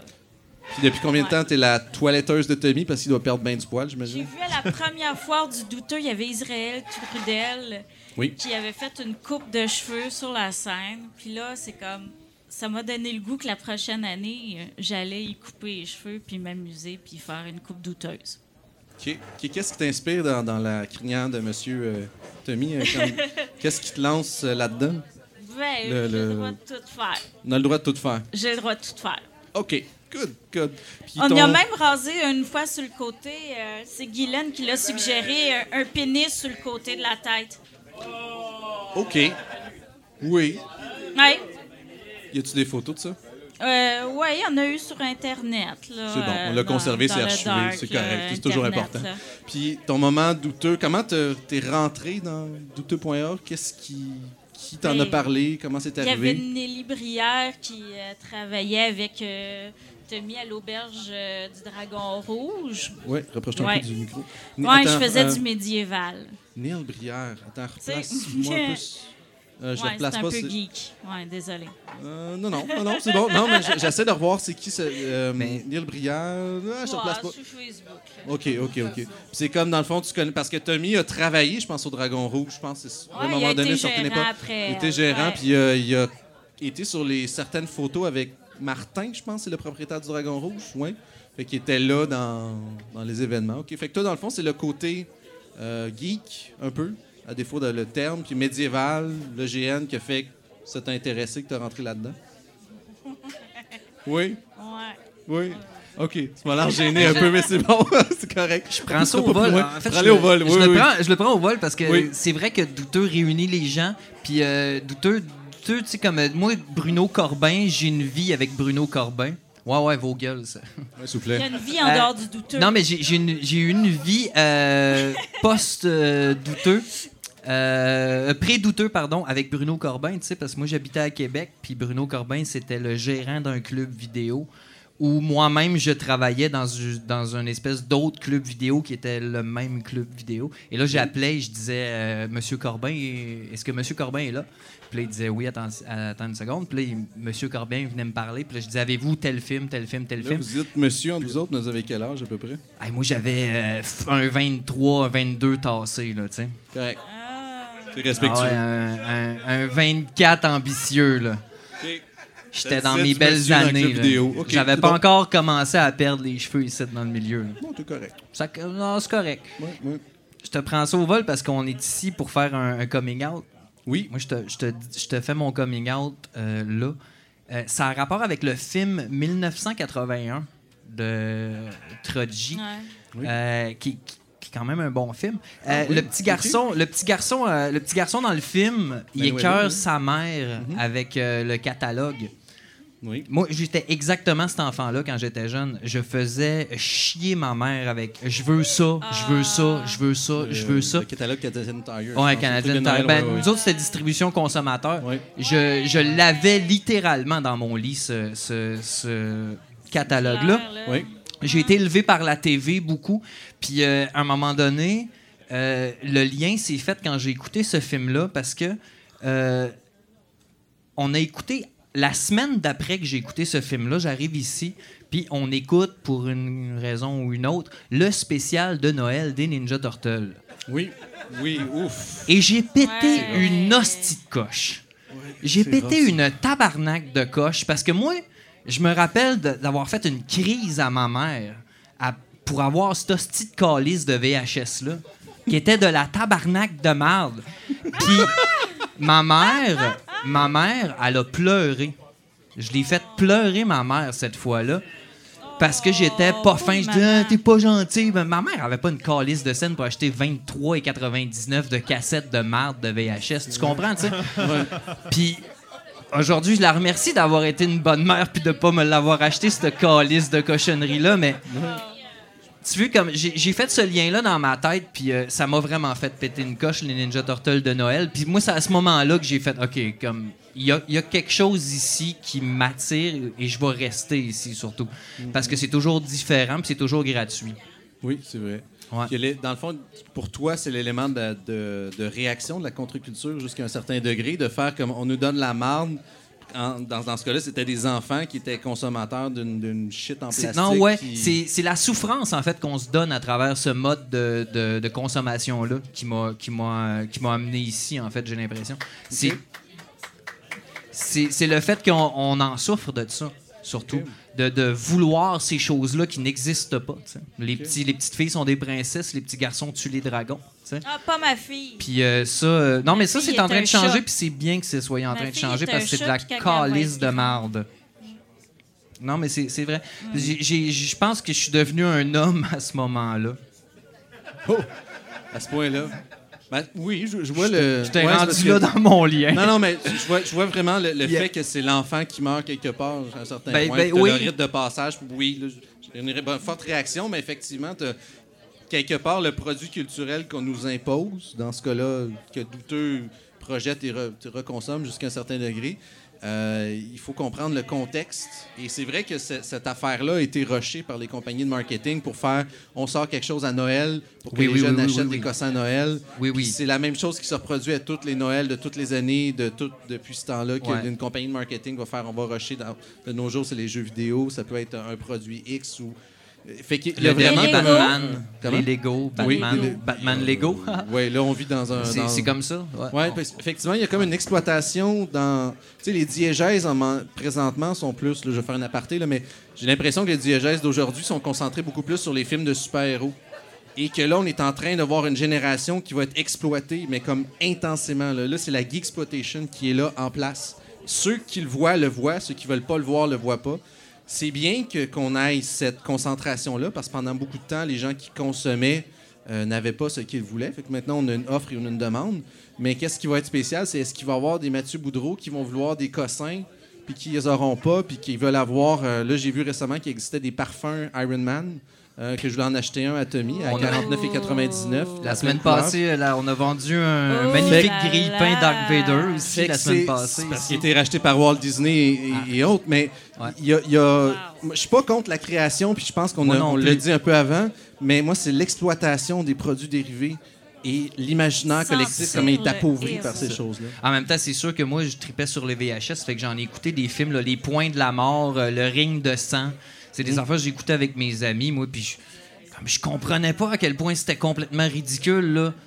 Mais quand, quand je les ai revus ici, je fais OK, OK, OK, c'est comme ça que ça marche, tu sais, c'est ça.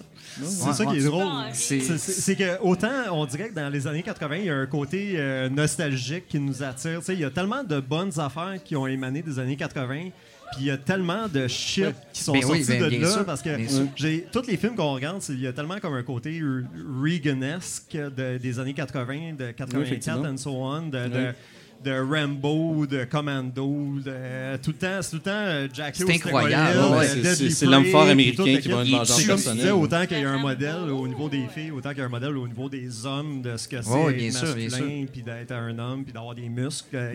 Moi, puis ça, ça, ben, ça a Ouais. scrapé une partie de mon enfance, ça, parce que c'était pas un modèle auquel j'appartenais. Puis Chris, euh, on me mettait ça dans la face tout le temps, tu sais. Puis j'étais là, mais Chris, euh, tu sais, euh, arc. Je veux dire, moi, je viens de, de m'acheter le vinyle de Miami Vice, tu sais. Puis il y a quelque chose de vraiment nice dans, dans le son, dans, dans de- les affaires des années 80, puis autant Oui. qu'il y a vraiment beaucoup Leur beau de shit qu'on pastel. que, que ça n'a pas d'allure. c'est- leurs Mm, mm. cheveux. Oh, Toto qui arrive.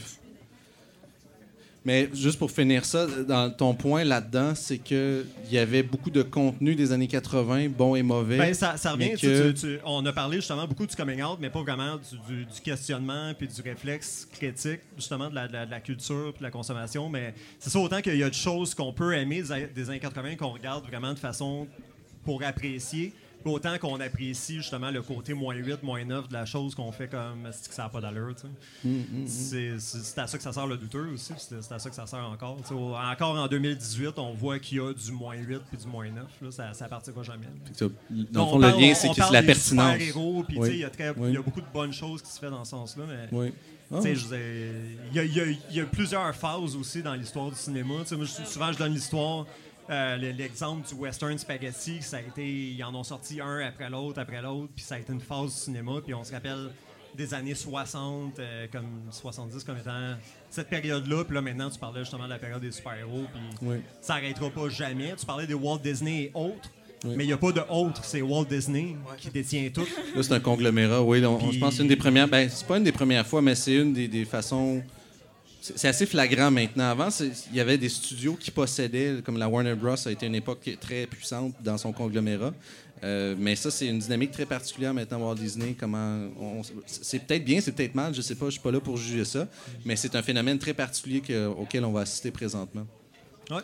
Oui. Ah, mais c'est, euh, merci pour la, la réflexion. Mais c'est ça, c'est sans nécessairement bâcher. Il y a des- Il y, a des bonnes choses qui se font là-dedans, mais en même temps, c'est de savoir faire, d'avoir le, le réflexe critique, de faire comme Mm. Ok. OK, ouais, ça, ça n'a pas de sens. Qu'est-ce que tu amènes, c'est qu'avec le douteux, il faut toujours avoir un recul par rapport à ça. C'est que oui, cette activité-là euh, culturelle existe, mais le douteux permet de prendre une distance par rapport à ça en ne disant pas ça c'est bien, ça c'est mal. C'est comme qu'est-ce que c'est, voici des questions. Ben, et par rapport à la on- consommation de masse, c'est ça, par rapport à la culture en général, moi j'ai appris qu'il allait avoir la réaction, la réponse de TVA aujourd'hui à Occupation Double.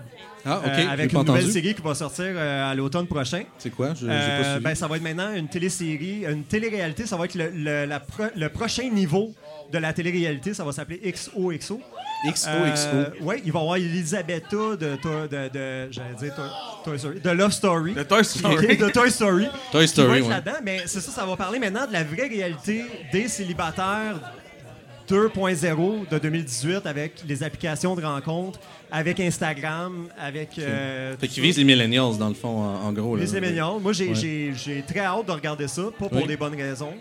Pour les mêmes raisons pour lesquelles j'écoutais euh, Barmaids, puis pour lesquelles j'écoutais L'amour est dans le pré. Oui. Donc, euh, à suivre. Puis je pense qu'on va faire un lien euh, quand même avec Toto avec ça, c'est que y a, pendant longtemps, il y a eu le concept de haute et basse culture. Il y a eu une, une culture élitiste qui devait être consommée. Oui. Il y avait une culture plus basse. Euh, maintenant, on se retrouve dans une dynamique où il y a un mélange des opinions, il y a un mélange, dans le fond, de la culture qui peut être consommée. Puis pendant très longtemps, je pense que la lutte au Québec a été très dénigrée Ouais. pour plusieurs raisons. Puis on fait le lien avec Toto. Oui. Euh, je pense que toi, tu es comme très appliqué dans, impliqué dans ce domaine-là. Peut-être Oui, euh, un peu moi je l'ai déjà été, mais quand j'ai commencé avec Douteux, c'est en décembre 2012, euh, la première fois que je suis allé au musée de l'absurde. C'est aussi la première fois que j'ai vu les mamelons à Tommy Godet. Pour, ceux, à- pour ceux qui tiennent le compte. Et à Don de Dragon Wilson. Aussi, oui. Duo. Euh, photo qui est maintenant chez moi, en passant. Ah oui? Écoute, il s'en passe des choses. Mais, Je savais euh, pas. mais oui, moi, en fait, c'était un ami commun euh, qu'on avait qui était Simon Predge, qu'on salue.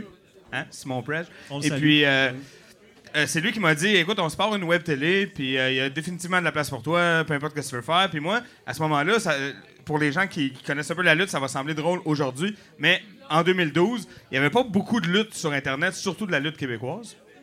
Ce qui n'est pas le cas aujourd'hui. Aujourd'hui, tu tapes euh, Professional Wrestling sur Internet, puis t'en as pour euh, des milliers d'années. Mais dans le temps, c'était pas comme ça. J'avais même de la misère à trouver les dates des shows indépendants à Montréal sur Internet en 2012, ce qui n'est pas le cas aujourd'hui. Fait que nous, on a commencé à faire ça. euh, on a fait ce show de lutte que j'appelais la lutte pour les nuls.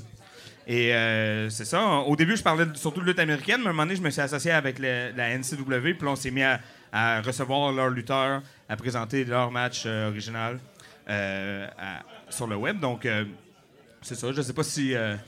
le- dans le fond, toi, le lien que tu as avec Douteux, c'était surtout avec douteux.tv. C'était une Ah oui, moi, je suis arrivé. C'est moi que.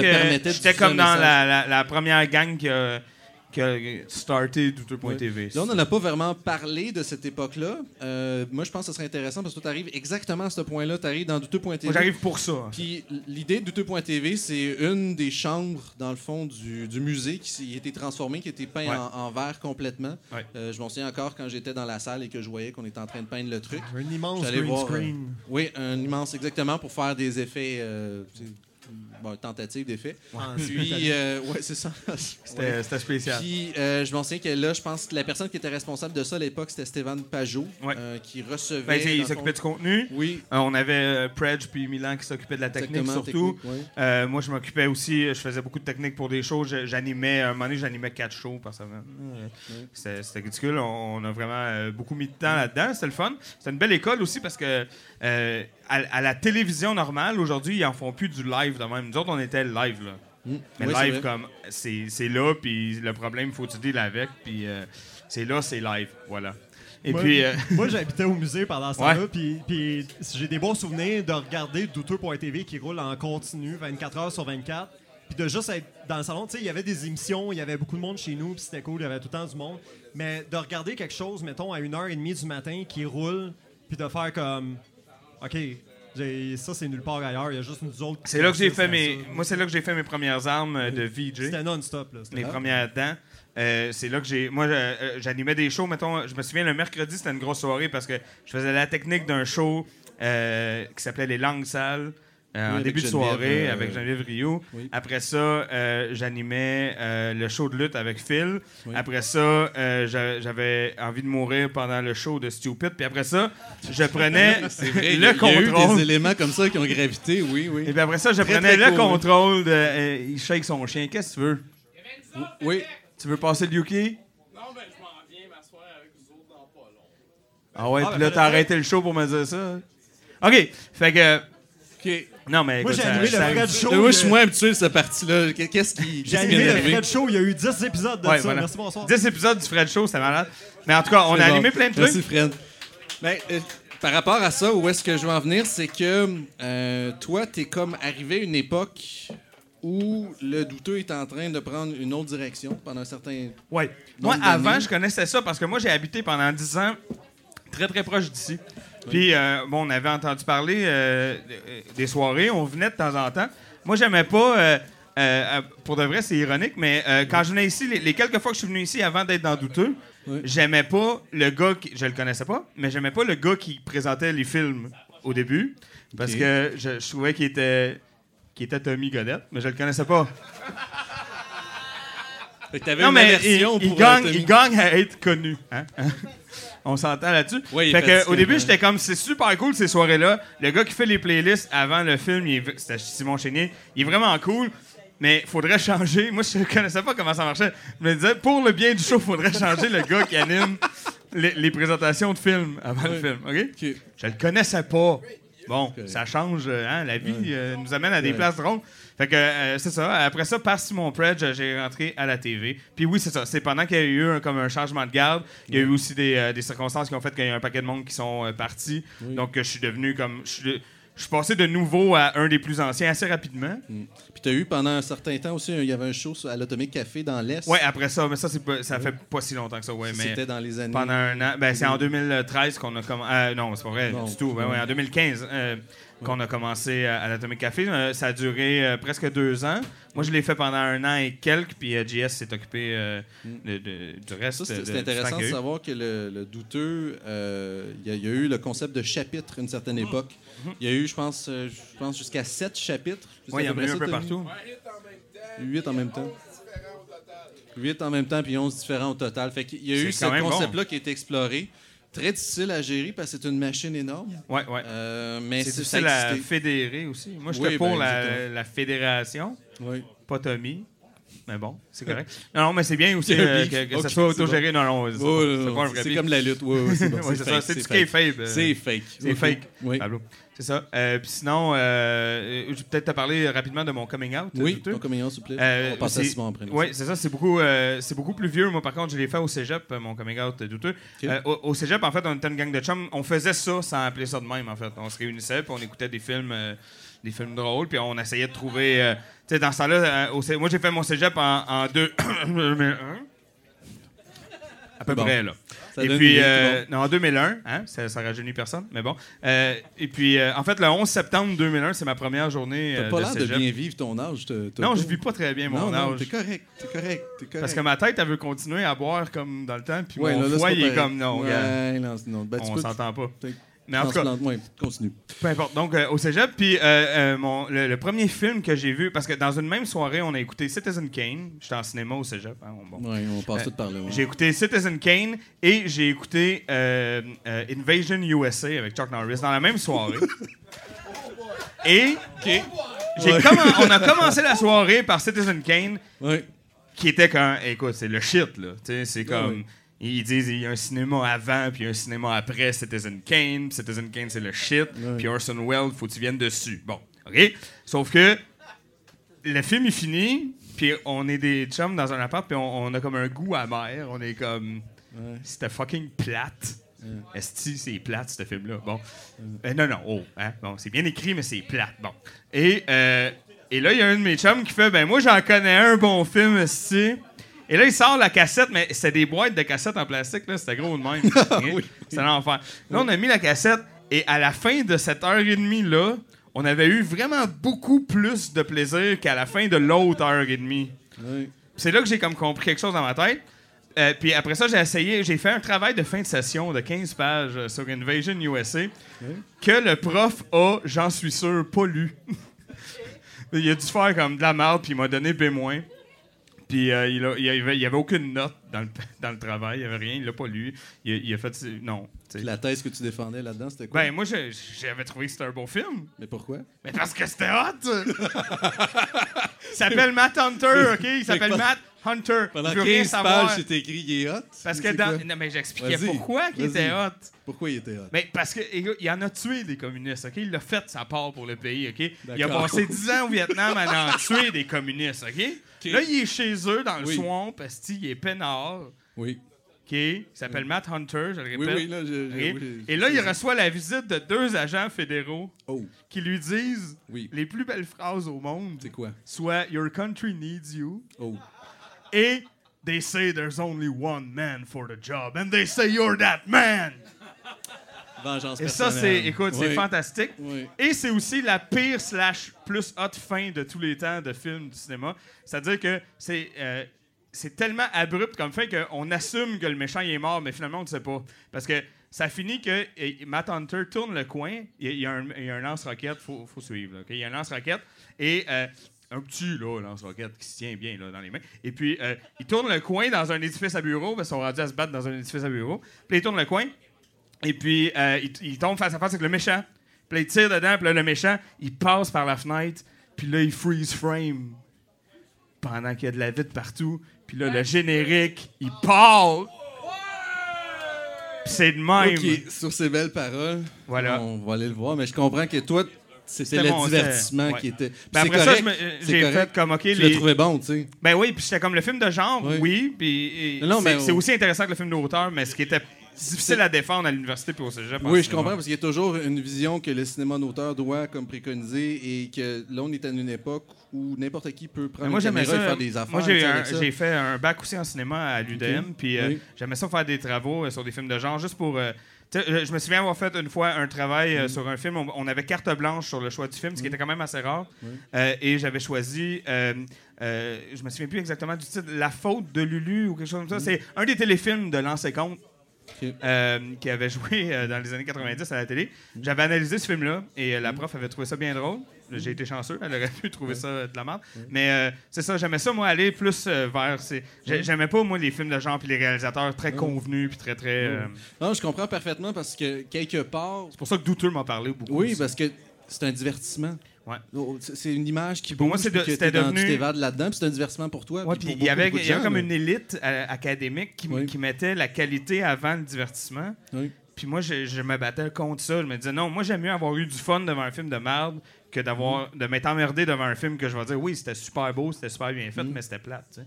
Fait que c'était cette mentalité-là que j'essayais de. de- C'est ça qui t'a comme rapproché un peu du. Ben, euh, Douteux, il faisait ça. Là. Douteux, oui. il disait, euh, nous autres, on va écouter euh, Ninja Eliminator parce que c'était cœurant. fait que. Ouais, ouais, ouais. C'est bon, c'est bon. Le lien avec ça, Simon, Salut. on se connaît un peu moins. Non. Chroniqueur à 70%. 70% depuis combien d'années? Euh, en Euh, fait. euh, Qui, quoi, comment, où? Alors, où, quand, comment? Il y a eu la connaissance et il y a eu la rentrée dans douteux.org. D'accord. La connaissance de douteux.org. Hey, Andy Euh, la, la connaissance, c'était en, c'était en 2011. C'était, c'était quelques mois après, euh, après la foire de l'absurde, mais j'étais, j'étais en Europe à ce moment-là. Ok. Et, euh, et ma soeur me montre un clip le, qui est passé tout à l'heure, le trailer de la foire de l'absurde 2011. Oui, euh, Avec- Simon Predge qui a fait le- Exact. oui, oui. Et ce truc-là. Tout le monde tout nu. Hein? oui. Un peu, t'as une sœur. Oui, oui.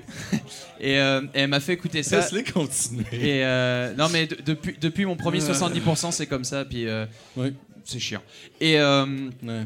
et donc, en fait, elle m'a fait écouter ce clip-là, puis je- c'est genre, j'étais comme, putain, c'est quoi? La fois l'absurde Un lutteur C'est un peu grâce à, ce- à cette bande-annonce de clip que j'ai parfait un peu mon accent québécois. Ça a commencé là, en fait, le, tout le truc. Mais est-ce que, Chris Style, toi. là, c'est- Euh, est-ce que je dois comprendre, c'est l'exotisme du vidéo qui t'a. Oui, ça, mais tu peux en fait- dire oui, en parce fait, c'était qu'on a tout des le- accents tout- différents aussi. Tout fait que l'objet, c'est- parce qu'à cette époque-là, en fait, euh, à cette époque-là, je regardais beaucoup de YouTube Poop. Là, on est en quelle année un peu plus Là, on est en 2011-2012. Le moment C'est où je me- avant que Google rachète. euh, ouais, ça fait que oui, il y avait le YouTube. Il y avait- qui était l'espèce de crap que Voilà. édité, refait. Ouais. Et, euh, et en fait, euh, en, en France, il y avait plein de, de poopers, comme il dit, de poopers. Euh, et en fait, ce qui se passe, c'est que bah, il y avait dans, dans les sources, il y avait beaucoup de mimes français et il y avait beaucoup aussi, il y avait beaucoup aussi de il y avait beaucoup de scènes du, du jeu Link euh, Faces of Evil qui était sur CDI. Et en fait, quand j'ai vu le YouTube Poop, euh, où il y avait beaucoup, de- il y avait cette référence qui revenait souvent, je me suis dit putain, ça vient d'où, pourquoi? Et c'est là que j'ai commencé à, à aller creuser chacune des références et que j'ai fait, je commençais à checker, les à faire des recherches sur Ah Faces of Evil, etc. Et en fait, je pense que mon, euh, nerd games douteux, mon, mon coming out douteux, c'était ça, c'est cette passion de rechercher les trucs qui étaient, qu'on nous disait genre, c'est chouette, regarde, c'est Link.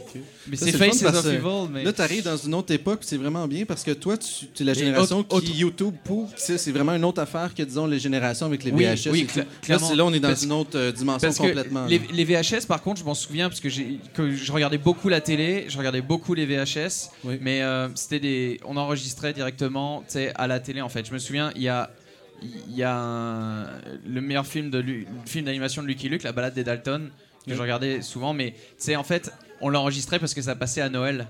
Et on l'enregistrait sur une cassette VHS. Puis moi, aussi. dès que, je me le, dès que je me le rematais, en fait, il y avait les pubs qui restaient coincés là-dedans. C'est pour ça que quand je fais des projections ici, je passe des pubs. Des fois, je marche dans la rue, je fais Oh, Il y a cette pub, vite, il faut que j'aille la. Tu sais, il faut que je me la note, ce genre de truc. Mais euh, j'ai pas cette culture de la VHS et des films, euh, des, des- des films euh, gore, euh, mal faits et tout, parce que ça me faisait peur. J'ai en fait, ouais. il y, a- il y a comme une répulsion parce que c'est tellement Ouais. mal fait que ça me fait flipper. Mais de, de plus en plus, je, je, je Mais me prends c'était pas, dans- ta- dans le fond, la, la voie, l'introduction à- aux douteux en général. C'était- C'était pas ça du tout. C'était complètement, ouais. avec euh, Simon Predge qui a quand même fait plusieurs montages Ouais. euh, à l'époque. C'est pas presque tous les montages Euh, de, de- de- de la foire, là, je parle. Oh oui, non, la foire, lui, c'était tout lui, mais dans, dans, le, bon, dans Il y les a archives plein et tout. d'autres là. choses aussi. Oui. OK, Ben, c'était- c'est- Chénier, Chénier est comme le, le- le- le premier, là, généralement. Euh, oui, c'est vrai, c'était ça. Chénier en premier, puis il y avait Simon Predge aussi. Et Tommy en a fait aussi. Entre ici, Simon. Chénier Chénier au Panthéon. ben, Chénier, Chénier est le, le maître du, du cou- découpage de Oui, films. c'est vrai, c'est vrai. Des- surtout des séquences très obscures qu'il fallait retrouver. À l'intérieur de ça, euh, la pertinence de aujourd'hui du douteux de 2.org ben, et de l'organisme, est-ce que tu penses qu'on est encore pertinent de nos jours? Est-ce que... Bah, bah, écoute, oui, complètement, parce que en fait, ce qui s'est passé, c'est que j'ai commencé à faire des, des montages pour les Carlick et c'est comme ça que je suis arrivé chez Douteux en fait. Oui, juste nous parler, c'était quoi les caliques? Les, les c'est les combats au- audiovisuels de la Ligue intergalactique des collectionneurs de clips. Donc c'est bing, Ok. fallait le caser, j'ai réussi one shot. Ouais, bravo. Euh. C'était des, des battles en fait de montage vidéo. Puis j'étais fraîchement arrivé au Québec. Je pense que c'est Stéphane Euh, Pajot aussi qui organisait ouais, ça encore euh, exact. à l'époque. Oui. Je suis arrivé, euh, je suis arrivé au Québec en 2013 et en 2014, j'ai fait, j'ai participé à mes premières Calix. Je suis arrivé en finale. Euh, Il y avait Bernatchez en face. Ah oui, il était là. Il a, fallu, Ouais. il a fallu que Bernatchez monte son pénis pour gagner. Voilà, c'est, tu vois. Alors que le, le public, pour le coup, il y, avait, il y avait que deux personnes dans la pièce qui me connaissaient, puis. Genre, j'étais- genre la, la salle, et, tu sais, j'avais fait, je m'étais fendu le fion pour, euh, parce que je savais que la, il y avait quand même de la grosse compète. Oui. Et euh, bon, bah, Bernatchez a montré sa bite, il a gagné, bon, bah, super. Ouais, ça finit Euh, tout le temps comme ça qu'il monte sa bite, de toute façon. Et en fait, après ça, j'ai peut-être perdu, j'ai peut-être perdu ce combat-là.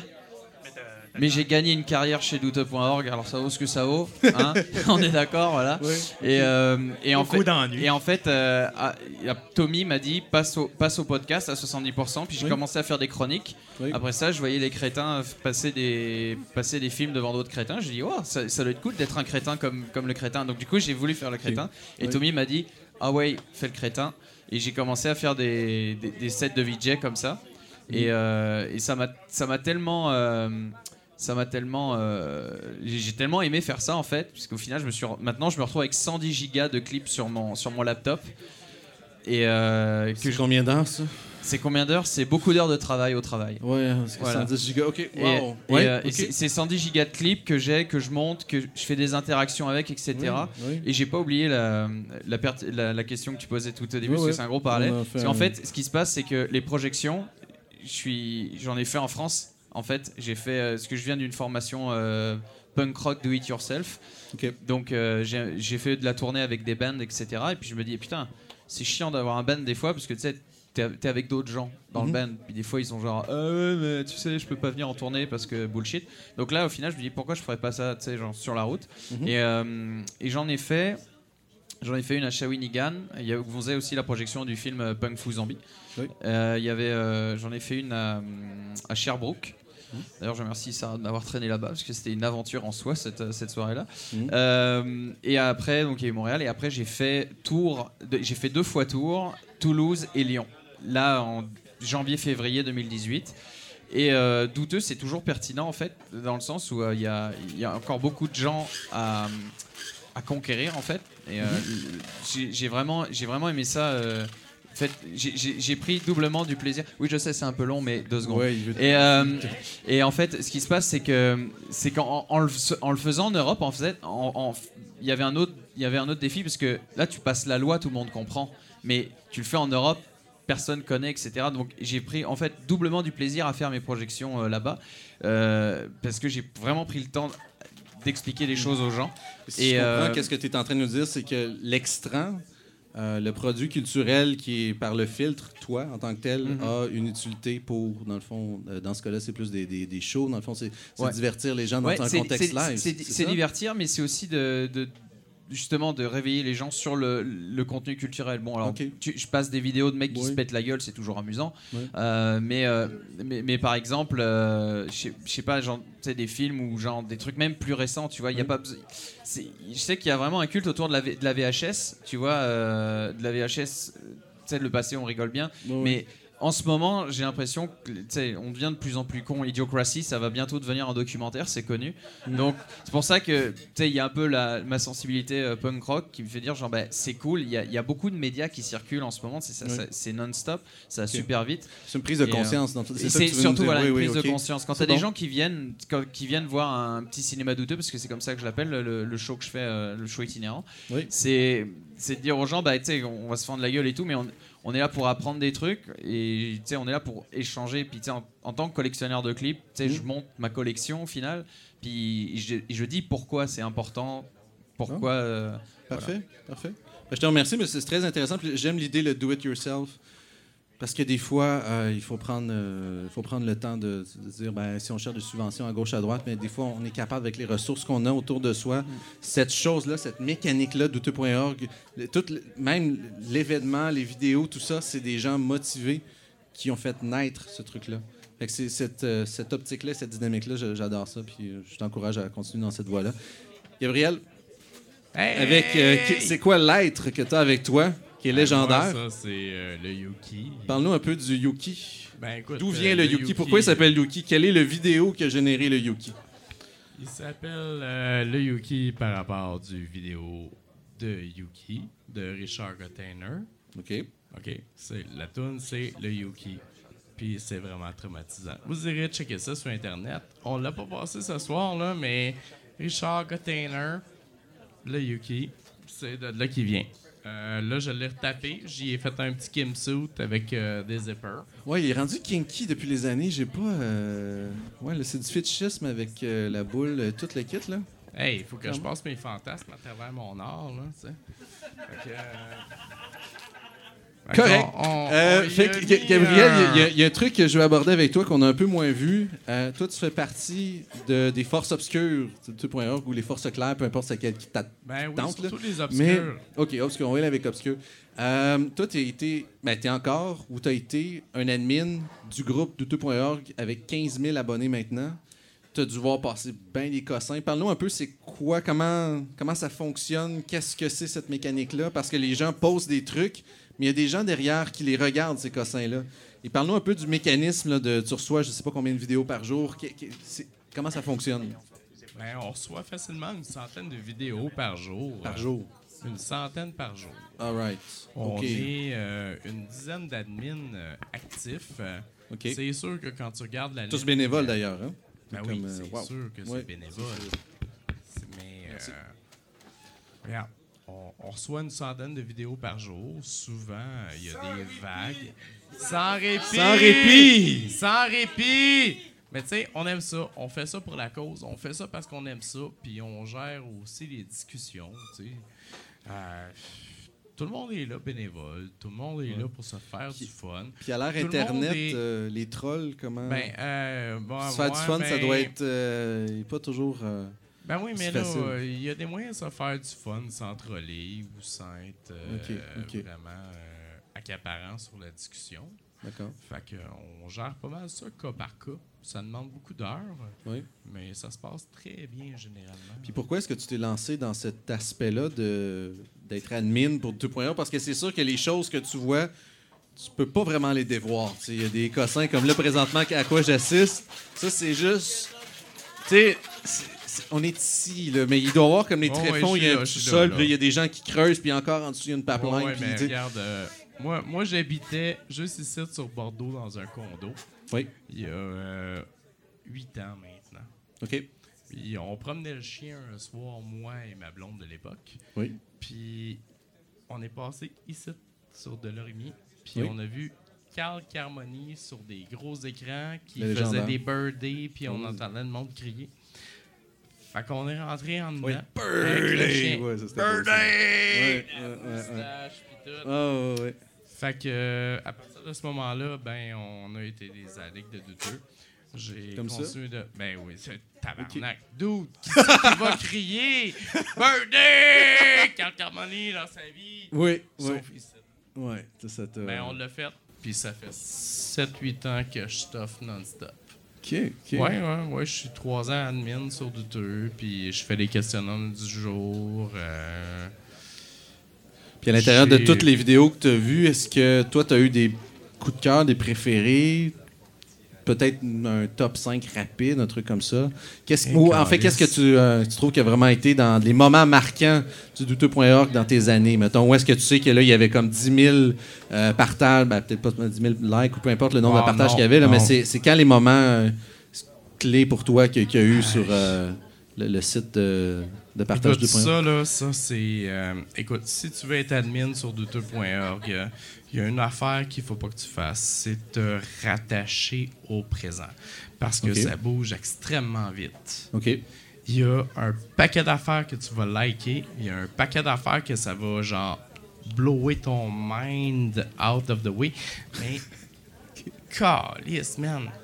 On a tellement de nouvelles affaires à chaque jour. hein. Hmm. T'as pas le choix de renouveler ton cerveau là, à chaque fois. C'est c'est toujours magnifique, c'est toujours beau.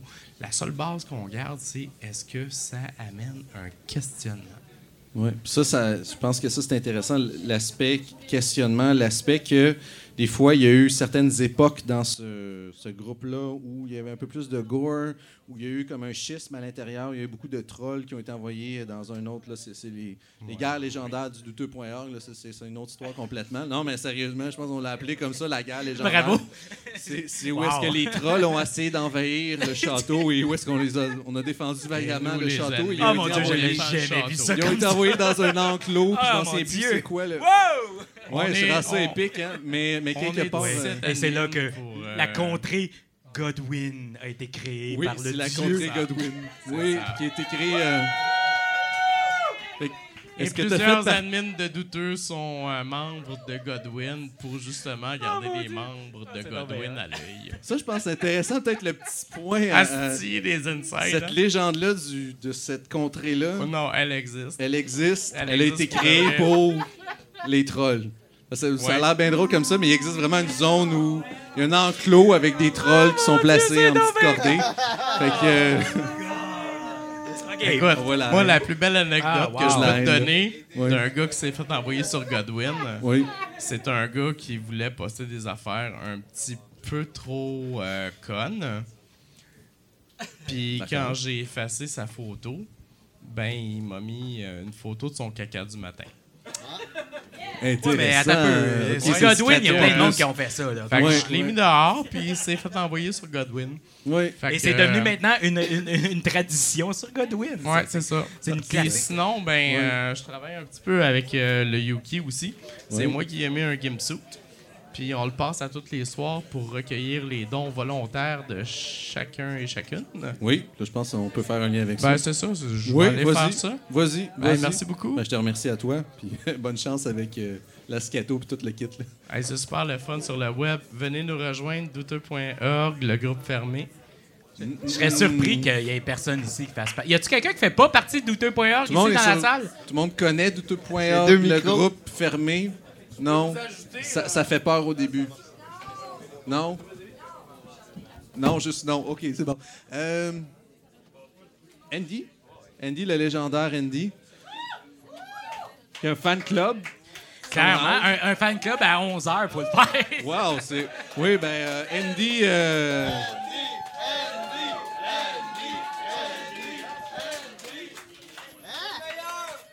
OK. Je, je, je pensais pas que je faisais face à, tant de célébrités. Euh, Andy, en dehors de la génétique que tu partages avec euh, Tommy, euh, pourquoi, comment, comment t'es arrivé ce truc-là? Qu'est-ce qui est arrivé? Euh, ben, comme tu dis, un peu la génétique, il est pour beaucoup, mais je vais toujours me rappeler mon moment, mon coming out douteux. Euh, Tommy, tu vas pouvoir peut-être t'en rappeler, mais euh, on était au chalet. Tu tu te rappelles-tu du chalet? euh, on était dans un chalet de scout. Toute la famille est là, presque toute la famille est là. On se promène dans le bois. Et euh, pendant qu'on se promène dans le bois, moi, Tommy, puis deux, trois cousins qui nous suivaient, parce que veut pas, on était vieux, euh, il me racontait une légende, il me racontait une histoire qu'il avait, qu'il avait entendue euh, au cégep. Et euh, l'histoire qu'il me racontait, puis je vais pas toute la raconter, mais euh, l'histoire qu'il me racontait, ça s'est soldé à être euh, les doubles dragons contre-attaque, je pense, euh, si je me trompe pas. Et il y a un, un affaire qui me racontait. Twin qui- Dragons? Les Twin Dragons, ouais, c'est ça, désolé. Les Twin Dragons contre-attaque. Et il y a une scène qui m'a raconté, et c'est tellement resté ancré à l'intérieur de moi. Euh, je ne pense pas avoir vu ce film. Non, c'est pas vrai, je l'ai vu l'année passée. Fait que ça a été long, là. Ça a été un 15 ans entre le moment qu'il me l'a raconté et quand j'ai vu la scène. Mais je trouvais ça tellement stupide que ça a été mon coming out douteux. Et c'est la scène qui me racontait que il y avait comme un chien qui se promenait, un chien qui gardait l'île ou whatever, là, tu sais. Et c'est un chien, vraiment un chien bâtard, on s'en calisse. C'est pas un chien méchant, c'est pas un Doberman, c'est un chien avec beaucoup de poils. Et c'est ça qui est comme le gardien, le, le, le, le- cerbère de l'île. Et t'as un des deux Twin Dragons, c'est pas les deux, qui sont en haut d'un arbre avec une lance. Oui.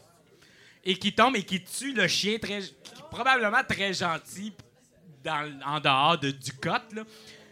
Mais que là, il était vraiment un cerbère de l'île et il fallait le tuer. Et il me racontait ça de cette façon-là et j'étais tellement fasciné par ce qu'il me racontait que j'ai fait « Ah, wow! Asti que c'est douteux, asti que c'est cave. » Et euh, moi, les films, ça a été moins, mais tout, le reste, tout le reste, les annonces, les, j'ai trop été comme... c'est ça, j'ai trop comme eu la fibre douteuse aussi. Tu as été Fait que- chroniqueur pendant vraiment plusieurs années. Je sais, quand je sais pas exactement quand tu as commencé euh, là-dedans. Euh, ben, ben, je te dirais, euh, je pense que j'ai fait. Je, je me rappelle d'avoir fait une chronique dans ma vie, dans le temps, quand c'était pas 70% dans le temps, quand c'était la cour à scrap, fait qu'il était comme à l'autre. Oui. Puis je me rappelle parce que j'avais fait une chronique sur un site web qui parlait des, de tout ce qui était raciste dans les bandes dessinées dans le temps. Fait que là, Ok. je montrais comme, mettons, Comme les, au les Congo, Japs, comme comme les, les Captain America beat up Japs. Puis je trouvais ça très douteux dans le temps. Puis là, on remonte à il y a 15 ans, encore une fois, 13-15 Ok. ans. Là, euh, euh, Tommy était à l'université, au début de l'université. Moi, j'étais au cégep, euh, probablement, parce que j'ai. Bon, puis par la suite, j'ai peut-être fait une ou deux fois 70 à choc. Puis après ça, mais j'ai été particulièrement là à douteux.tv. À l'intérieur de tout ça, toi, la pertinence de 2.org, est-ce que tu penses que c'est encore pertinent de nos Oh jours? oui, euh? absolument. Pourquoi? Oh oui. Plus Euh, que jamais. Euh, tu sais, le, le message est intemporel. De- dans le sens que le, messa- le message qui est. Si tu as des questions, on en a aussi. que- Qu'il faut tout le temps re-questionner ce qu'on nous offre, ce qu'on, tu sais, sur le plateau, le repas qu'on vient te l'amener. Est-ce qu'il vaut vraiment 18$? piastres? Euh, est-ce que, est-ce que, est-ce que le livre que tu viens de t'acheter, est-ce que ça vaut vraiment la peine de l'écouter? Est-ce que ça vaut, est-ce que ça vaut la peine d'avoir, tu sais, on a tué des armes, on a tué, on a fait ci, on a fait ça. Est-ce que le temps investi vaut vraiment la peine de nous être offert? Et, et tu as le droit de dire oui à la fin. Merci. Au douteux, au douteux, le- le- le- le- la, la chose, c'est pas de dire oui ou non, c'est c'est que tu as le droit de dire ben oui. Ben oui, c'est correct que je paye 18$ piastres mon repas qui vaut clairement 12$ piastres ou qui vaut clairement 8$. piastres. C'est correct que j'ai acheté le livre de Noémie Dufresne qui me parle d'un un like à la fois. Un like à la fois et que, que- que j'ai apprécié le livre même s'il est insipide. Moi, j'aime ça que tu fasses un lien là-dessus parce que Noémie Dufresne est, est comme, qu'on le veuille ou non, maintenant, euh, ces gens-là, ben, ces gens-là, je traite. mais, mais ces personnalités publiques-là ont maintenant une importance qui est indéniable. C'est, c'est dans le, le commun, dans, dans- dans la pensée collective. Qu'on le veuille ou non, ces personnes-là ont maintenant 125, 200, 1000 followers. On peut pas les ignorer. Fait qu'il faut. La seule manière que si on n'adhère pas au principe, c'est qu'il faut réagir. Et c'est là que je pense qu'il y a, Exactement. l'intérêt de. Si tu trouves que c'est de la crap. Et c'est démocratique. c'est bon, à quelque part, importe, le but, le but ultime, c'est que ça soit démocratique. Que ça soit que de manière consensuelle, tout le monde ensemble, on a tout fait. Bon, c'est correct, c'est correct. Ça, ça a place, ça, ça a lieu, ça a place, et c'est correct que je l'achète et que je l'apprécie ou pas. Et je pense que douteux.org, puis là on dit douteux.org, mais même si douteux.org n'existait pas, le questionnement, c'est une philosophie. Donc de se questionner sur ce qu'on nous offre, de ce qu'on nous donne, et de dire non, et non pourquoi. Oui. Parce que juste de dire non en croisant ses bras, en disant c'est cave de faire ça, c'est, c'est, tu t'es Fred pas qui ouvert. parlait de ça un peu plus tôt. Puis, euh, ouais, Exactement. effectivement. T'es pas plus ouvert. Les Fast and Furious, c'est stupide, mais c'est divertissant. Pour ces belles paroles, on va passer au, au, euh, à un élément divertissant et très mystérieux de Chino, qui est le danseur radiophonique. C'est ton titre officiel. Euh, Explique-nous un peu ben, d'où tu viens, pourquoi Chinook, parce que c'est vraiment Ah, ben- ton nom, Chinook. Parce des fois, les, gens pensent que c'est un surnom, mais non, effectivement. Euh, le, le pourquoi, comment tu es arrivé dans cette histoire-là, qu'est-ce qui est arrivé? Ben, D'ailleurs, c'est bon que je fasse euh, suite à Indy parce que j'ai- pris la chambre de Indy aussi dans la. T'es dans le musée de Dans l'absurde, le musée ouais. de l'absurde, ouais. Oui. Mais euh, non, mon, mon histoire euh, au musée, écoute, je- moi je pense qu'au fond, j'étais destiné à, à- à être pour euh, Twitter.org. Parce que quand j'étais plus jeune, moi je viens de Rouen-Noranda, comme Tommy, et je me tenais avec le frère d'un des amis de, de, de Tommy. Et puis aussi, je connaissais Israël Trudel-Denis avant qu'il habite à Montréal. Qui Il se tenait à. Supape, puis il était bien cool, bien populaire, puis euh, il était flamboyant, puis écoute, j'ai même fait mon premier oral de français grâce à Israël Trudy. Israël. J'ai fait sur Israël. Et puis ça a été bien compliqué comme C'est bon. Ouais, c'est Israël qui, euh, qui, a- qui avait un band, les Sprats, je m'en souviens bien. Ouais, ouais, ouais, ouais, y a Euh, Cacamou aussi. Oui, effectivement. Des, Ouais. des titres, euh, c'était très punk. Pense sa philosophie. Il continue de l'être, puis il tripe sur les Nintendo, puis ce- cette dynamique-là. Euh, je pense qu'il est associé au projet de Bernacchi Joe, si je m'en souviens bien.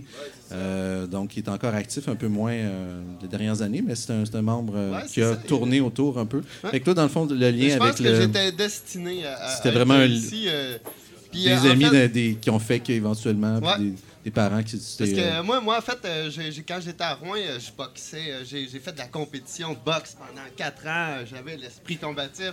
Et j'avais comme but de venir à Montréal pour faire du kendo. Ok. Et euh, c'est ça. Fait que là, je suis venu ici. Oui. Et puis, euh, Guylain, la... Gluin, l'ami glande. Oui, il y, a- il y a un membre Guylain du douteux qui s'appelle Guylain. c'est- ça Guylain Lamirande. Ouais, faut. Puis il venait de Rouen, c'était un vieil ami, puis il m'a invité à venir euh, euh, passer une soirée au, euh, au musée de l'absurde.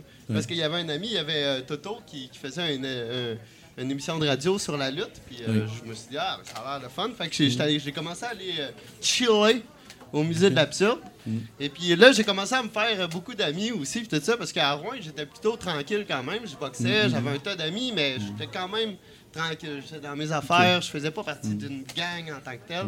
Fait que quand je suis arrivé au musée, là, j'ai commencé à me faire euh, à rencontrer plein de gens de différents milieux. Puis on va faire un lien avec ça, dans le fond, parce que là, il y a le cousin de.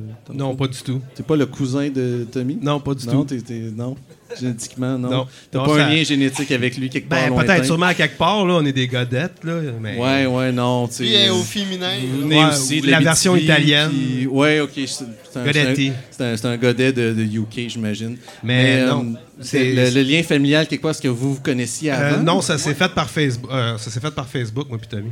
Ok, malgré que vous veniez à peu près du même coin en Non. Abitibi? Ah, du tout? Non, non. Ah, ok, ok, ok. Moi, j'ai voyagé, j'étais à travers tout le Québec, puis je venais avant ça de la rive sud. Ok, ok, Fait que, euh, non. Puis le, le lien avec le douteux, toi, dans le fond, c'était. Ben, moi, mon venu- coming out douteux, il est commencé très jeune. J'ai vu Pumaman à l'âge de 5 ans au cinéma. Ah oui, oui, un. quand même. Euh, après ça, euh, j'ai été traumatisé par les films de post-apocalypse italien à 8-9 ans. Euh, After the Fall of New York 2019, Exterminator of the Year 3000. T'as utilisé le mot traumatisé? Traumatisé parce que dans ma petite tête qui avait vu euh, le jour après, le film Oui. le jour après qui est très sérieux, Oui. Et ensuite d'avoir vu La dernière femme fertile et Le manque d'eau, euh, à 8-9 ans, t'es comme genre, OK, euh, ma vie, elle tient pas à grand-chose s'il y a un conflit nucléaire. Ok. Toi, t'as eu comme un choc existentiel avec Ouais. ce genre de film-là. Fait qu'il y a eu ça, puis euh, je te dirais que c'était autour de 2003 que j'ai vu Hard Rock Zombies, puis euh, peu, en fait, il y avait Hell of the Living Dead de Bruno Mattei, qui est un, un nom qui circule beaucoup dans le monde de douteux. Oui. J'ai découvert Bruno Mattei à ce moment-là. Euh, Hard Rock Zombies, qui est une comédie, puis je vais arriver sur un point euh, par rapport aux douteux avec ça. Oui. Et euh, les Twin Dragons, bizarrement. Et je connaissais pas douteux. Parce que douteux n'existait pas en 2003, Tommy. Right? C'était 2000. Non, pas, encore, ça. 2008. Et à un moment donné, euh, je suis sur YouTube avec un ami, on regarde des clips drôles de vieux films weird, puis ça tombe que je tombe sur douteux. Quelques années plus, trop, euh, plus tard, je suis dans le groupe. Tommy poste une chanson du groupe euh, québécois Paparazzi des années euh, 90, Au Désiré. Puis là, j'écris Ah, c'est bon ça. Puis il dit Ah, tu connais ça? Je dis Oui. Il dit Tu connais-tu beaucoup ça? Je dis Oui. J'ai euh, j'ai- une page dédiée à eux autres sur Dailymotion.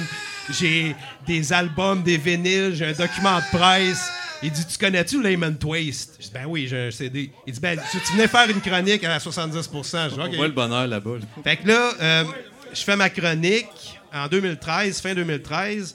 2014, euh, à un moment donné, il manque de chroniqueurs. Je finis par rentrer dans la cédule autour de juin, juillet 2014. Euh, je commence à faire en parlant de musique, euh, de trucs obscurs. Là, c'est-tu ton personnage du passé? Kevin Non, pas encore, pas encore. Là, je parle juste de musique obscure des années 80 surtout, mes intérêts. À un moment donné, je tombe sur euh, le magazine Wow. Oui, parce que c'est des chroniques, extraits, des, des- des- des ados qui se parlent dans les années 80 puis Oui. qui se changent la correspondance. C'est très drôle. Je me mets à faire ça. Je fais ça un bout. À un moment donné, j'arrive avec Eric Carmen, qui est ma façon de bâcher tous les machos homophobes, euh, misogynes, euh, mythomanes, toutes. là. Il était tout. là. Et à un moment donné, après 10 personnes qui m'ont dit Hey, t'es t'es vraiment gentil. Parce qu'il y avait un deuxième degré, pensaient c'est ça, que ouais. j'étais vraiment un trou de cul. Fait que là, ils ont fait, j'ai fait, euh, OK, je vais arrêter. Et deuxièmement, la meilleure raison, c'est que Donald Trump est rentré. Puis là, j'ai fait, ben, à quoi sert le personnage de gars qui a réussi puis il est un trou de cul, fuck off. Et là, de là, je suis devenu Kevin. oui. Kevin, qui est le gars qui tripe sur le fromage, qui parle de sa mère, puis euh, qui a une petite légère déficience, on pourrait dire, due à la drogue, là, genre. Et d'autres choses. ouais. Et ben, à, à travers tout ça, pour faire une histoire courte, ben, je me suis mis à genre euh, faire des rédiger des vieux shows cours à scrap et les premiers 70% que je, euh, je remettais sur le net pour Tommy. Euh, à un moment donné, je me suis mis à faire les événements sur Internet pour poster les événements. Euh, j'ai remplacé Toto à l'Atomic Café. Euh, avant ça, même, j'étais VJ euh, sur une base assez régulière. Curateur du Musée de l'Absurde. Peut-être une coupe d'autres Oui, même. Je prenais, je des photos avec Elise dans le temps, au Oui, début, puis les vidéos, puis je montais les vidéos, puis les albums photos. Là-dessus, je, prendre ça au vol, je vais faire un lien avec. là, on, là, on est dans un autre univers. Là, c'est les pile poil. Oui. Porte-lance, mais le prénom, je me mélange tout le temps les deux. OK, euh, Simon. Simon. Ouais. OK. C'est le Simon. Là, il y a le fan club. fait que le, euh, l'aventure douteux. euh, toi, dans ton cas, tu avais déjà comme un, un groupe qui était les pile poil. Non, ça, c'est pas C'était vrai. Comme... Euh, non? Douteux est arrivé avant les pile poils. C'était arrivé avant. Mais pas longtemps avant. Ah, ok. Euh, Ben, parle-nous un peu de ça, je- je connais pas ok, le détail. OK. Ce qui s'est passé, dans le fond, c'est que à un moment donné, Tommy Godet avait fait un post euh, sur Facebook parce qu'il cherchait quelqu'un qui avait Francis Redé pour idole. Puis- m'en souviens de ça. Il y a, a quelqu'un qui m'a tagué là-dessus, puis là, j'ai j'ai inboxé Tommy, puis j'ai dit, bon, ouais, moi, Francis Redé, c'est mon idole, il m'inspire. Puis, tu sais, j'avais écrit une tune sur Francis Redé dans le temps, puis j'avais une fixation sur Francis Redé. c'était quelque chose que, que je trouve très particulier, c'est que vu ton âge, tu as une fascination sur des choses du passé qui sont peut-être arrivées quand tu étais beaucoup trop jeune pour même avoir consommé ça. Ouais. C'est très spécial de, de voir Ben- cette espèce de rétro, mais d'une époque idéalisée. Fait que je- Ouais. Ben, pourquoi est-ce que tu te concentres là-dessus? Il y a plusieurs raisons. Je pense que quand j'étais ado, j'écoutais RBO. Puis euh, dans RBO, il y avait des parodies d'émissions. Fait que j'allais voir les, les, les versions originales par curiosité au début de YouTube. Fait que des fois, c'était des petits extraits, pas grand-chose. Oui, oui. Puis euh, euh, après ça, il y a eu, euh, dans les mêmes années, le gros show à Musique Plus qui était Avec très- Mike Ward, avec oui. Mike Ward Oui. et! Martin Perisolo, Oui, que oui, c'était oui. très... euh, beaucoup de jokes euh, sur les années 80 pis tout. Puis les gags que je comprenais pas, je googlais les références. puis J'essayais d'avoir les références, tu sais. Puis il y a eu ça. Puis parallèlement, il y, avait prise 2. Fait que moi, si j'avais 14 ans, puis j'écoutais Peau de banane, puis genre, ça me faisait rire euh, en tabarnak. Corbeil, je m'en souviens bien, ouais. Ouais. Ouais, ouais. J'écoutais, euh, j'écoutais Les Moineaux et les Pinsons, j'écoutais euh, toute la vieille marde de Télémétropole. Pourquoi est-ce que tu, tu consommais ça plutôt que de consommer, disons, un matériel autre? Parce que ça me faisait rire. Ça, me faisait faisait rire. J'aimais bon. la vibe de ces de téléromans-là.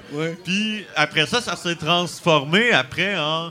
Parce que c'était comme pas vraiment de la nostalgie, c'était plus de la curiosité morbide. Puis éventuellement est venue la nostalgie, puis là, je me suis comme un peu plus spécialisé dans la télévision jeunesse, puis dans Canal Famille, puis dans ce qu'il y a eu avant, puis après, tu sais. Fait que le- le- dans ton travail, surtout là, on, on prend, mettons, Canal Famille qui a, qui a fermé en... qui est 2001. de- 2001, qui est devenu. VRAC TV par la suite.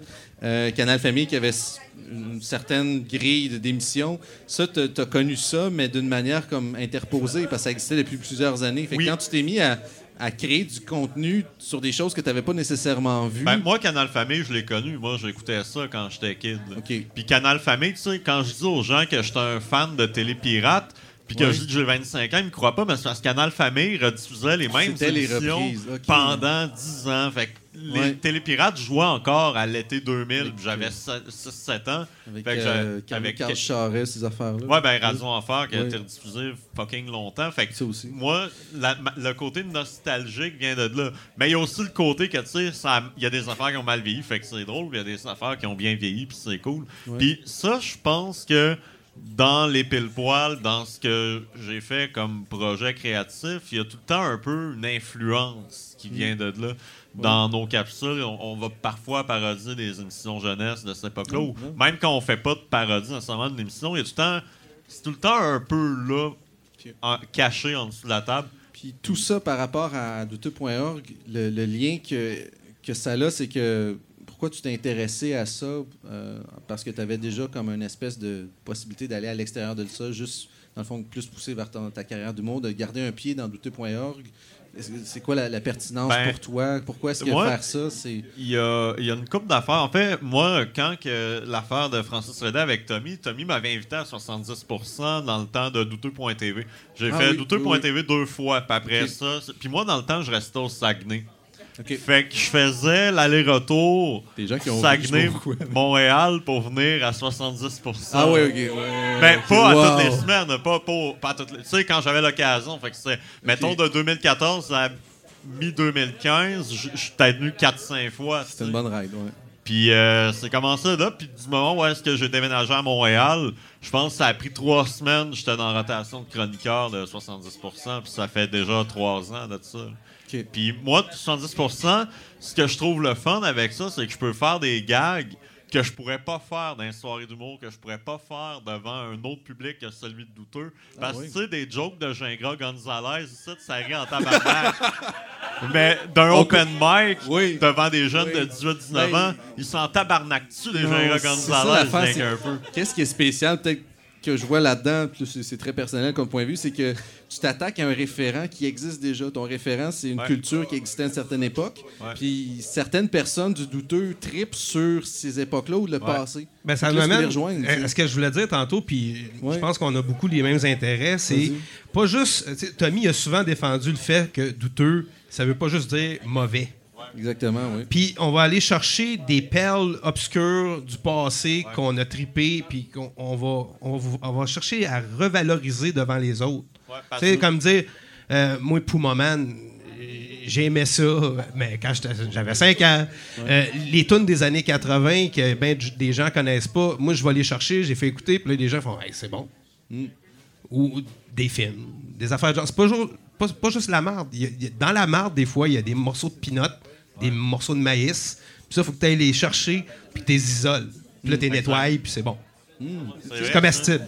ça. Puis ce que j'allais dire par rapport à ça, c'est que tu sais, il y a des affaires comme à plein temps que tu sais, t'en réécoutes ça aujourd'hui, ça a l'air fucking weird, mais c'était une prouesse technique faire ce téléroman-là, de cacher un Ouais. marionnettiste, un man- tu sais, il était deux par marionnette là, à faire ça, puis au niveau technique, tu sais, fallait qu'ils cachent plein d'affaires dans le décor pour pas voir les marionnettistes. Puis oui, ok, c'est dégueulasse d'une certaine façon, mais en même temps, c'est hot.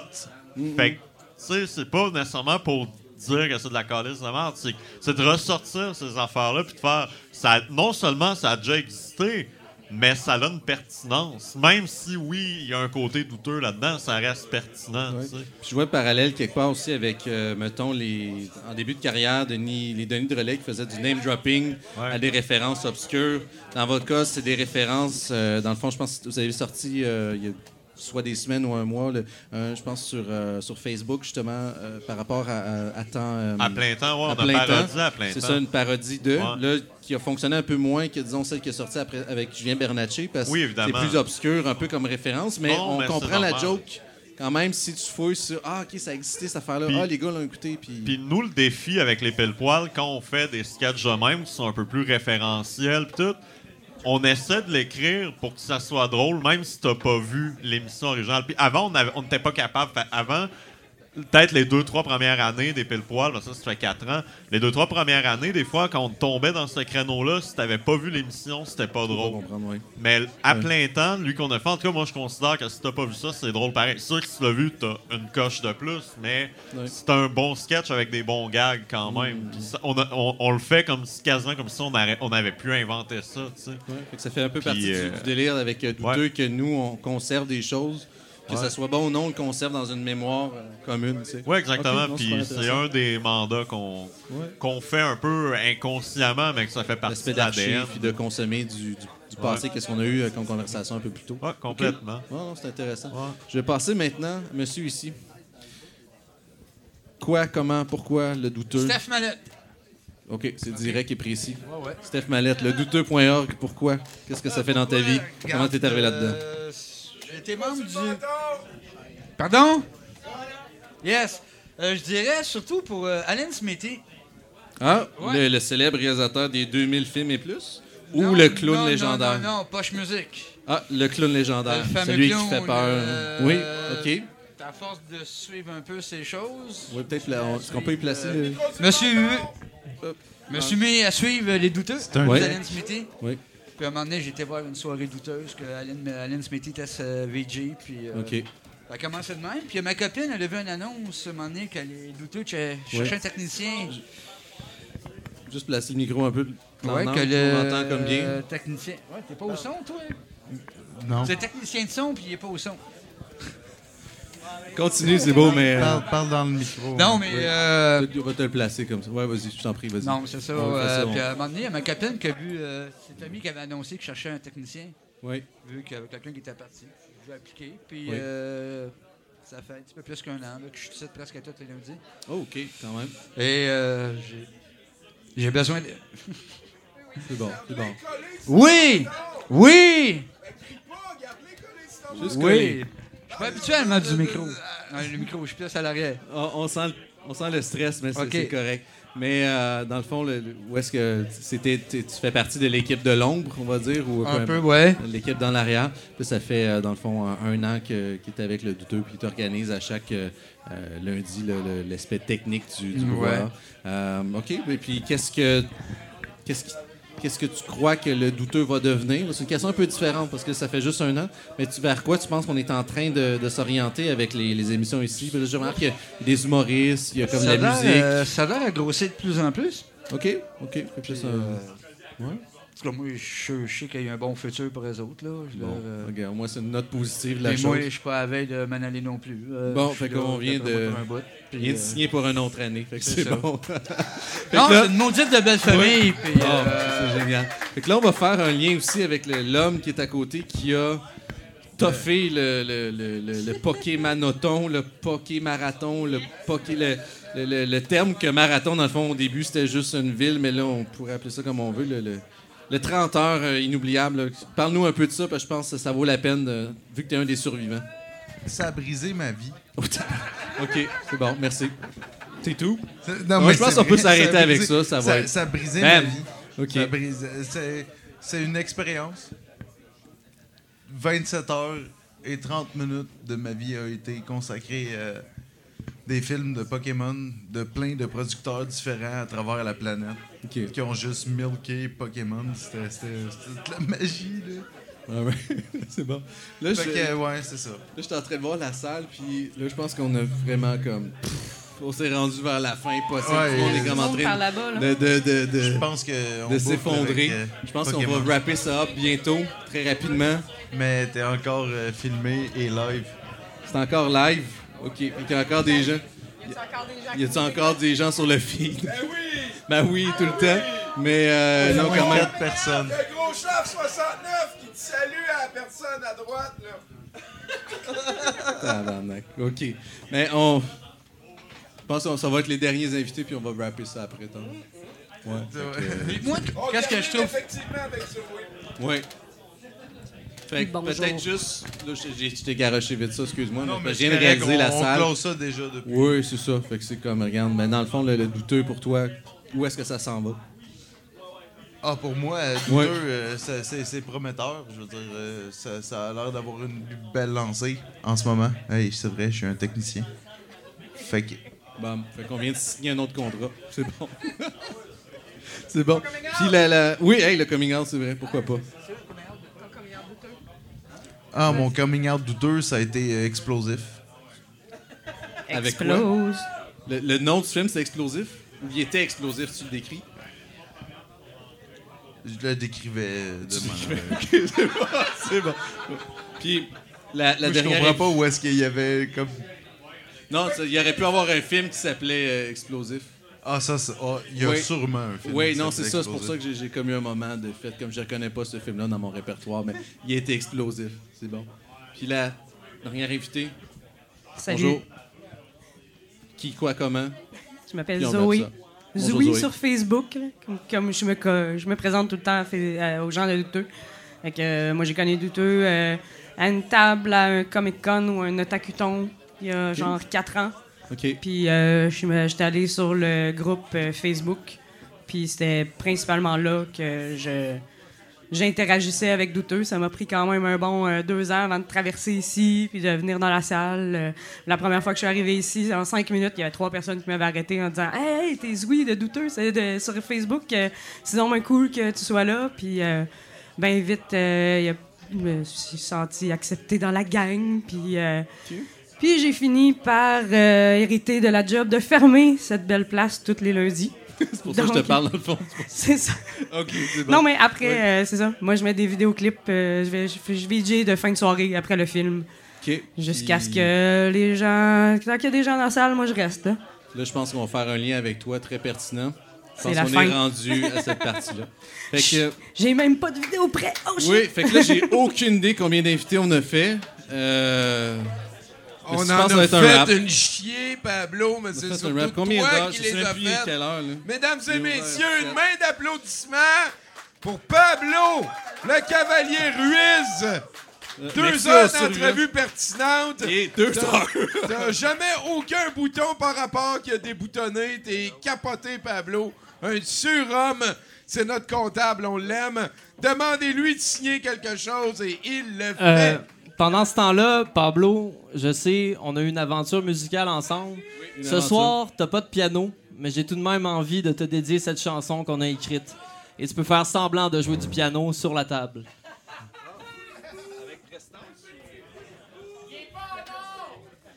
Est-ce un nom, une victime brûlante que l'on aplatit par indifférence? Le regard en errance, on se fige sur place. C'est ça sa puissance, c'est ça sa mouvance. Me regardes-tu comme le fer de la glace? Quand je me lance tout cuit dans l'appel de ma place J'ai un trou dans le crâne, mais un pétard dans le cul.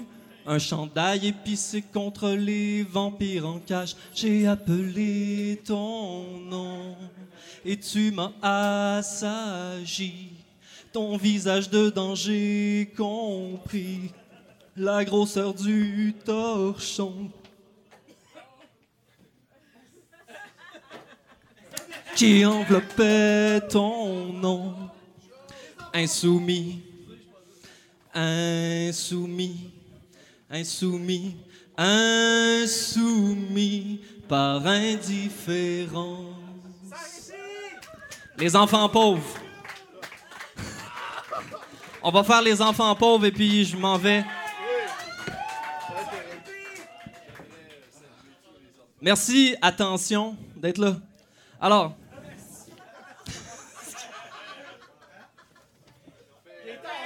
OK.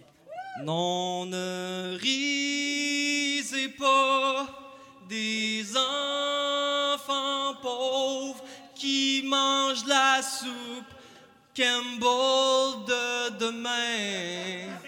Non, ne risez pas des enfants pauvres qui ont des yeux qui disent j'ai faim. La poutine ou rien, le cheese à l'air, le pâté sans chinois, la toast de beurre au beurre.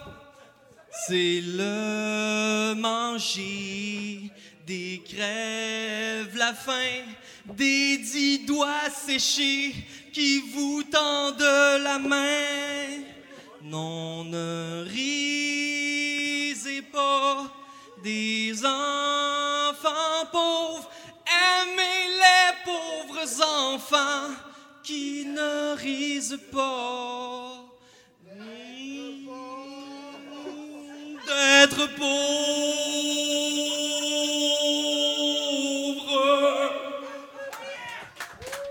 Merci.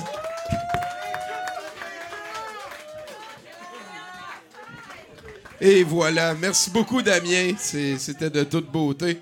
Une chanson que ça fait 10 ans qu'il n'avait pas interprétée. Wow. Il y a Zoé qui est là pour mettre des clips. Puis euh, ça va être la fin du podcast. Merci de nous suivre. euh, À lundi. Ne risez pas. Né pour être vainqueur, né pour être grand champion, né pour être vainqueur, né pour être le meilleur.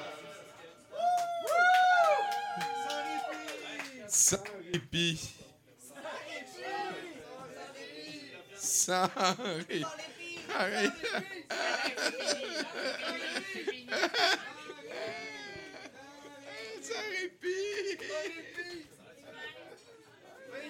Pourquoi tu m'as tué Tu as tué des non-coupables. Pour prendre le pouvoir. Tu as causé un massacre. J'ai lancé une révolution. Tu as trahi la loi. La loi Tu as trahi la loi. La loi Tu as trahi la loi. La loi